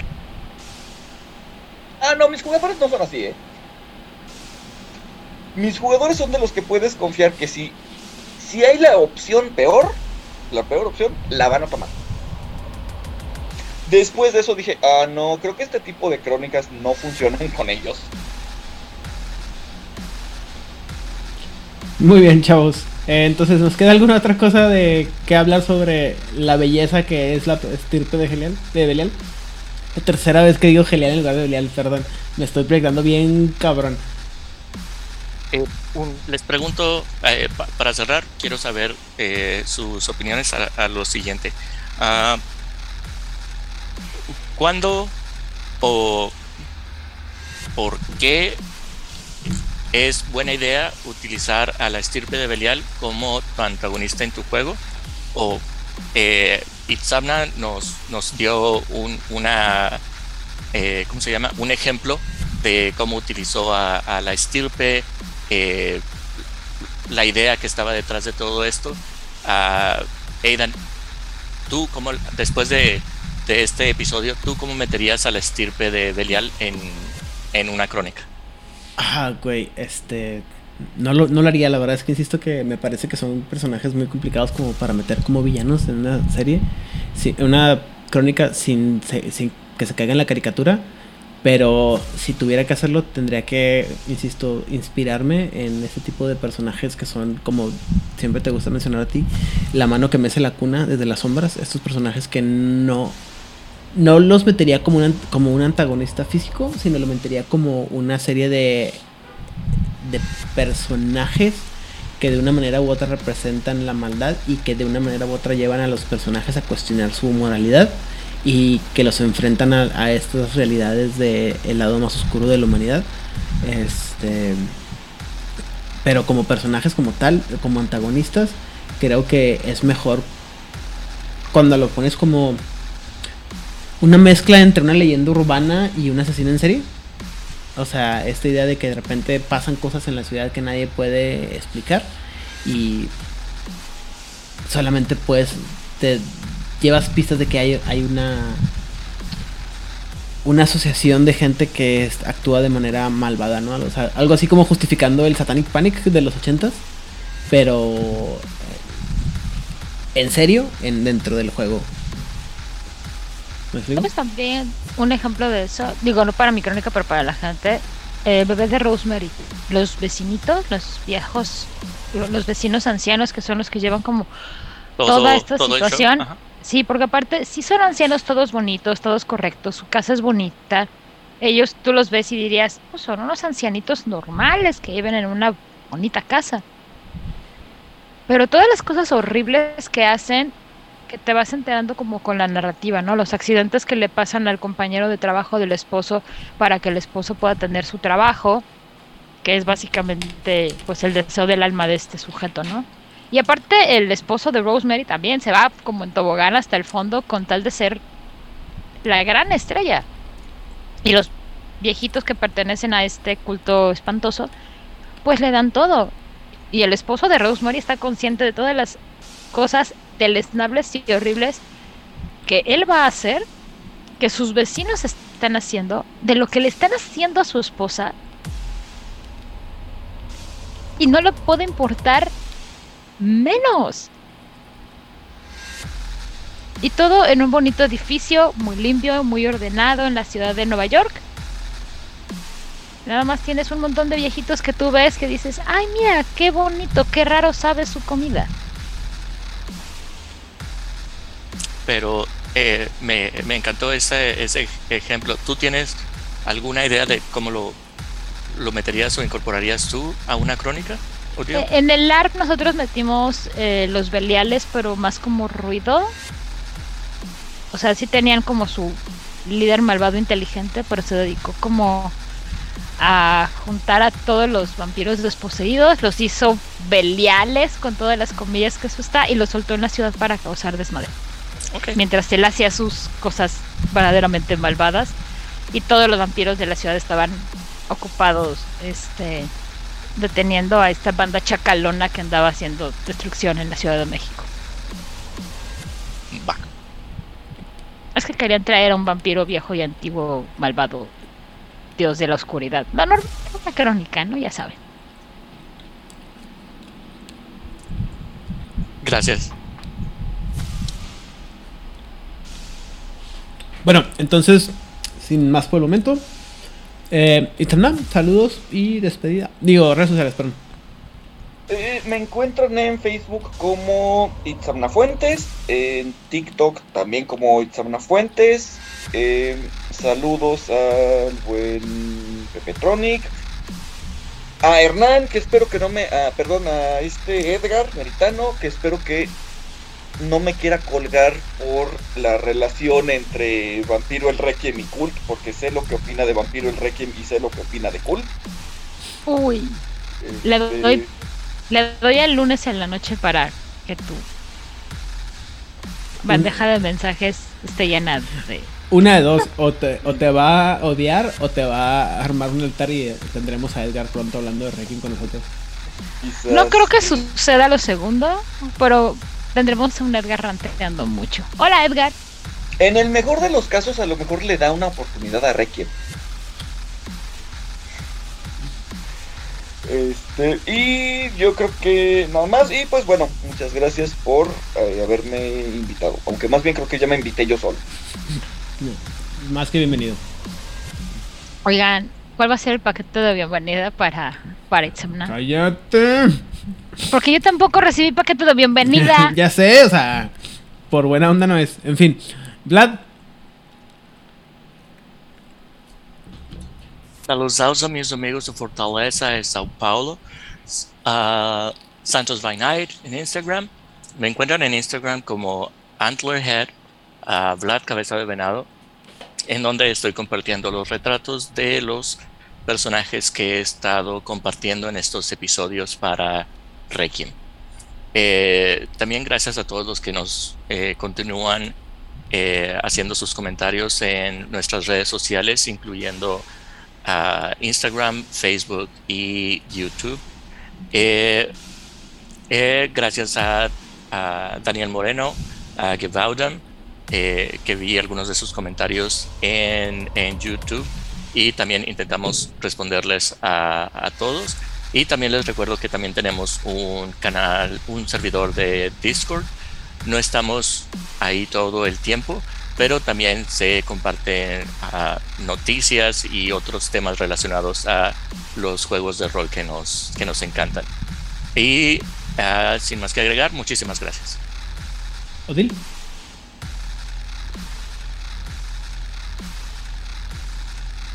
Ah, ya, perdón, muteada. Ah, yo quiero mandar saludos a nuestros sospechosos comunes, Edgar, Oliver, Sofía. Se les extraña por acá. Ojalá regresen pronto, espero no en forma de fichas. Am, a Hernán, a Julio. Ay, Dios. Les digo que ando como toda, güey. A toda la gente bonita y hermosa que se toma horas de su semana para escucharnos, tiempo para comentarnos, para mandarnos mensajes, se aprecian un montón. En serio, si todos los leemos, a veces nos tardamos un poquito, pero todo, todo, todo, todo lo leemos e intentamos resolver, eh, contestarles ya sea en las redes o a través del programa. Y a mí me encuentran en Instagram y en Twitter como Odile Clio. Ah, sí, claro. Un saludo a Nigel Nigel, que espero que así se pronuncie. Y ya. Muchas gracias a todos. Que tengan una semana muy, muy, muy bonita. Y recuerden que Markinder no solamente es ilegal, es muy malvado. Y te quita puntos de humanidad. Te quita puntos de humanidad. Bueno, por mi parte me encuentran en todas las redes sociales, bueno, Facebook, Instagram y Twitter como Aidan Rodríguez. Eh, contenido, calidad, variedad, tiempo de respuesta también varía bastante.